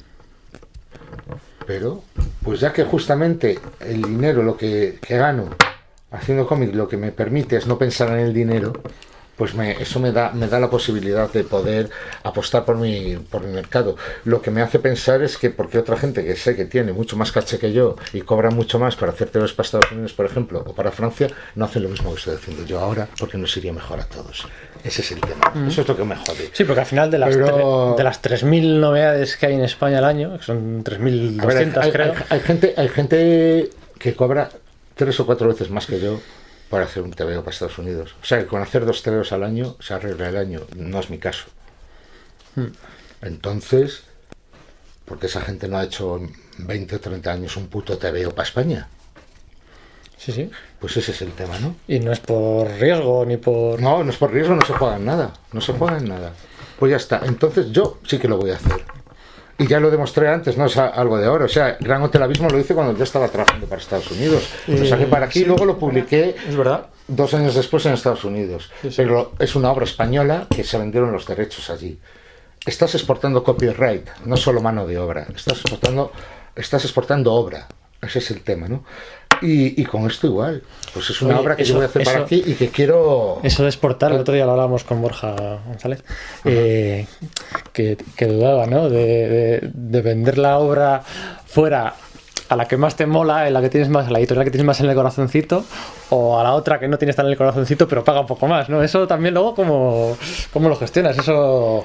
Yo, yo tuve la suerte, yo tuve la suerte o la mala suerte de, de hace años mm, cambiar de editorial en el extranjero en un país concreto por una editorial mega grande con uno de mis libros y fue un desastre absoluto. Mm, No, no me. Les importa un cojón. O sea, gente que publica también Marvel o que publica Tintín o que publica tal, le da por culo. Tú eres una gota de agua en ese mar. Sí. Entonces, no. Al final. Es simplemente por, por cubrir una cuota contigo, ¿no? ¿Sabes? Y, y no, no se preocupan de defender la obra, de, de, de, de promocionarla, de tal como sí hacen otras editoriales igual más pequeñas, Claro. porque se juegan los cuartos.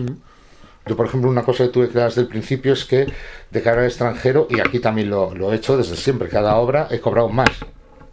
He subido caché, yo mismo yo he dicho, no, lo hago, pero por tanto más. Y cada vez más. Y afuera igual. Porque cuanto a un editor, cuanto más le cuesta, si quiere la obra, cuanto más le cuesta, más tiene que gastar luego en Claro. promocionarla Sí, sí. y en defenderla para que le salga rentable, ¿no? Y, y- y es cuando te invitan a los salones y es cuando A te la invitan gira, sí. a París y a no sé dónde, a Nueva York y tal, porque claro, porque se han gastado la pasta. Si, si consiguen por mil pavos tu obra, les da por culo. Claro. Es que con, con vender 300 ya han arreglado y eso se vende seguro. O sea, entonces, sí, sí, es tal cual. Entonces el tema, pero cuando les cuesta, es cuando ya tienen que poner ahí de verdad las ganas. Y ese es, eh, ese es el truco que hay. Y Yo se lo digo siempre a todo el mundo, a incluso a los que empiezan, le digo, o sea, no subáis a la parra. Uno tiene que saber dónde está en cada, en cada momento de su vida. Y según tal, pero según vayas viendo que vas avanzando y según vayas viendo que vas reclamando atención de, de- de terceros y de lectores, aprovechate de eso también, no seas tonto. Porque, porque es el modo de avanzar. Y al final, si a ti te va bien, y tal, a ellos les va mejor también. Y si, y si ellos tienen que pagar más, van a currar más para que a ti te vaya mejor. Y si a ti te va mejor, a ellos te va mejor tam- aún todavía. Entonces ese es el tema. ¿no? Es, al final yo lo veo todo como, como una especie de rueda. Una rueda en donde todos somos radios de esa rueda. Los autores, los editores, los, lo- los distribuidores, los libreros, los bibliotecarios, los difusores, los críticos, todos, todos somos radios de esa misma rueda. Si un radio, uno solo de ellos, cualquiera de ellos, se estanca, se rompe, la rueda se para, no gira y se va a tomar por culo todo. Y esa rueda es la industria. Entonces, si todos giramos, si todos entendemos nuestro papel y si todos entendemos que somos parte del trabajo del otro, que formamos un equipo y que si to- y, y que y que y que y que el que le vaya bien a uno hace que le vaya bien al resto, eso hace que la rueda no pare de girar. y traiga más lectores, que al final son los lectores son la gasolina que hacen que esa rueda gire. Me gusta esa metáfora y la del trapecista también me ha gustado. ¿eh? Ole. Venga, lo dejamos aquí, que tienes una, bre- breve sesión de firmas ahora. Un placer, David. Gracias a vosotros.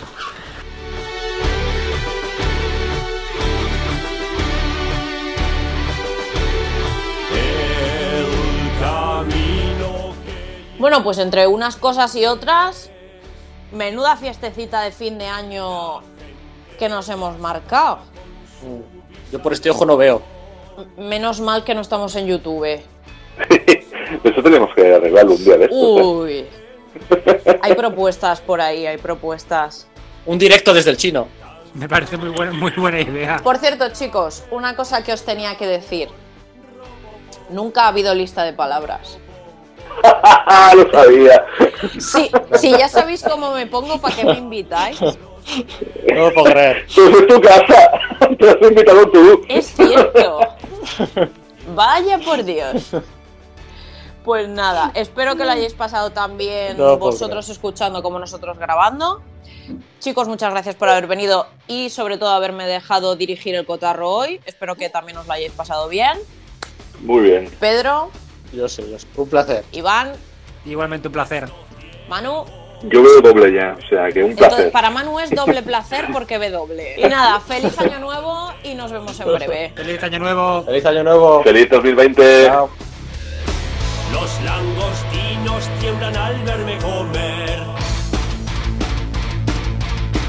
Y todavía hay sitio para el turrón. ¡Qué reventón!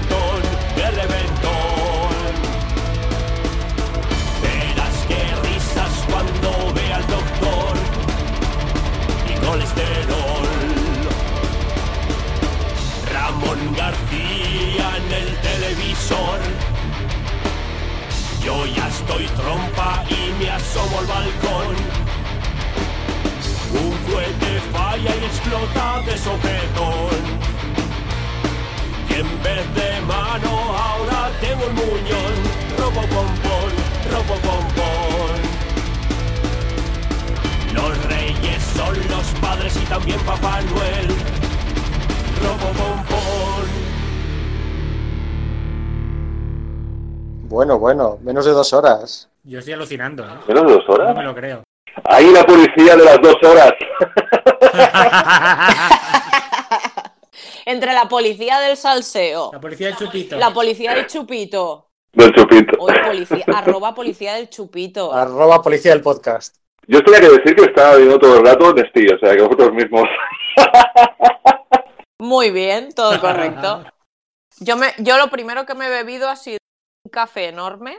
Bueno, bueno chicos, un placer muy grande. Igual sí, ya no vamos grabamos hablando- hasta el año que viene. A descansar. Bueno, Wa- Watchmen, no sé si eso. Hombre, en, en, el, en el chino alguna cosa Vale. grabaremos. Oye, una, Ey, Pedro, eh, Eh, hablamos de vale, música, sí, ¿vale? Vale, sí. ¿Te paso tres canciones? Eh, la- pens- pensaba meter la de la navideña de Reno Renardo. Sí. Oh, sí, es muy buena esa. Me encanta. Yo creo que yo, yo creo que para cerrar podrías poner mi gran noche. No sé cuál es. La de Rafael, joder. Ah. Ah, vale. La la la la la la la la la la la la la la la la la ta ta ta. Es como súper típica de, de la noche de fin de año. solo diré que todavía no he parado la grabación. Me parece bien. Me parece correcto. Se la voy a colar a mano y, y esa, esa entonación que ha hecho, ese tarareo, entra de escena post créditos. Yes. Mis dieces. Otra canción que podía entrar era aquella de Feliz Navidad. No, ¿Os acordáis? no, que es fin de año. Feliz Navidad, no. Esa de la la la la la la la la la la la la la la la Ha quedado grabado precioso. ¡Achú! ¡Ole! Ay, perdón. También, también se ha grabado, perfecto. Voy a parar la grabación porque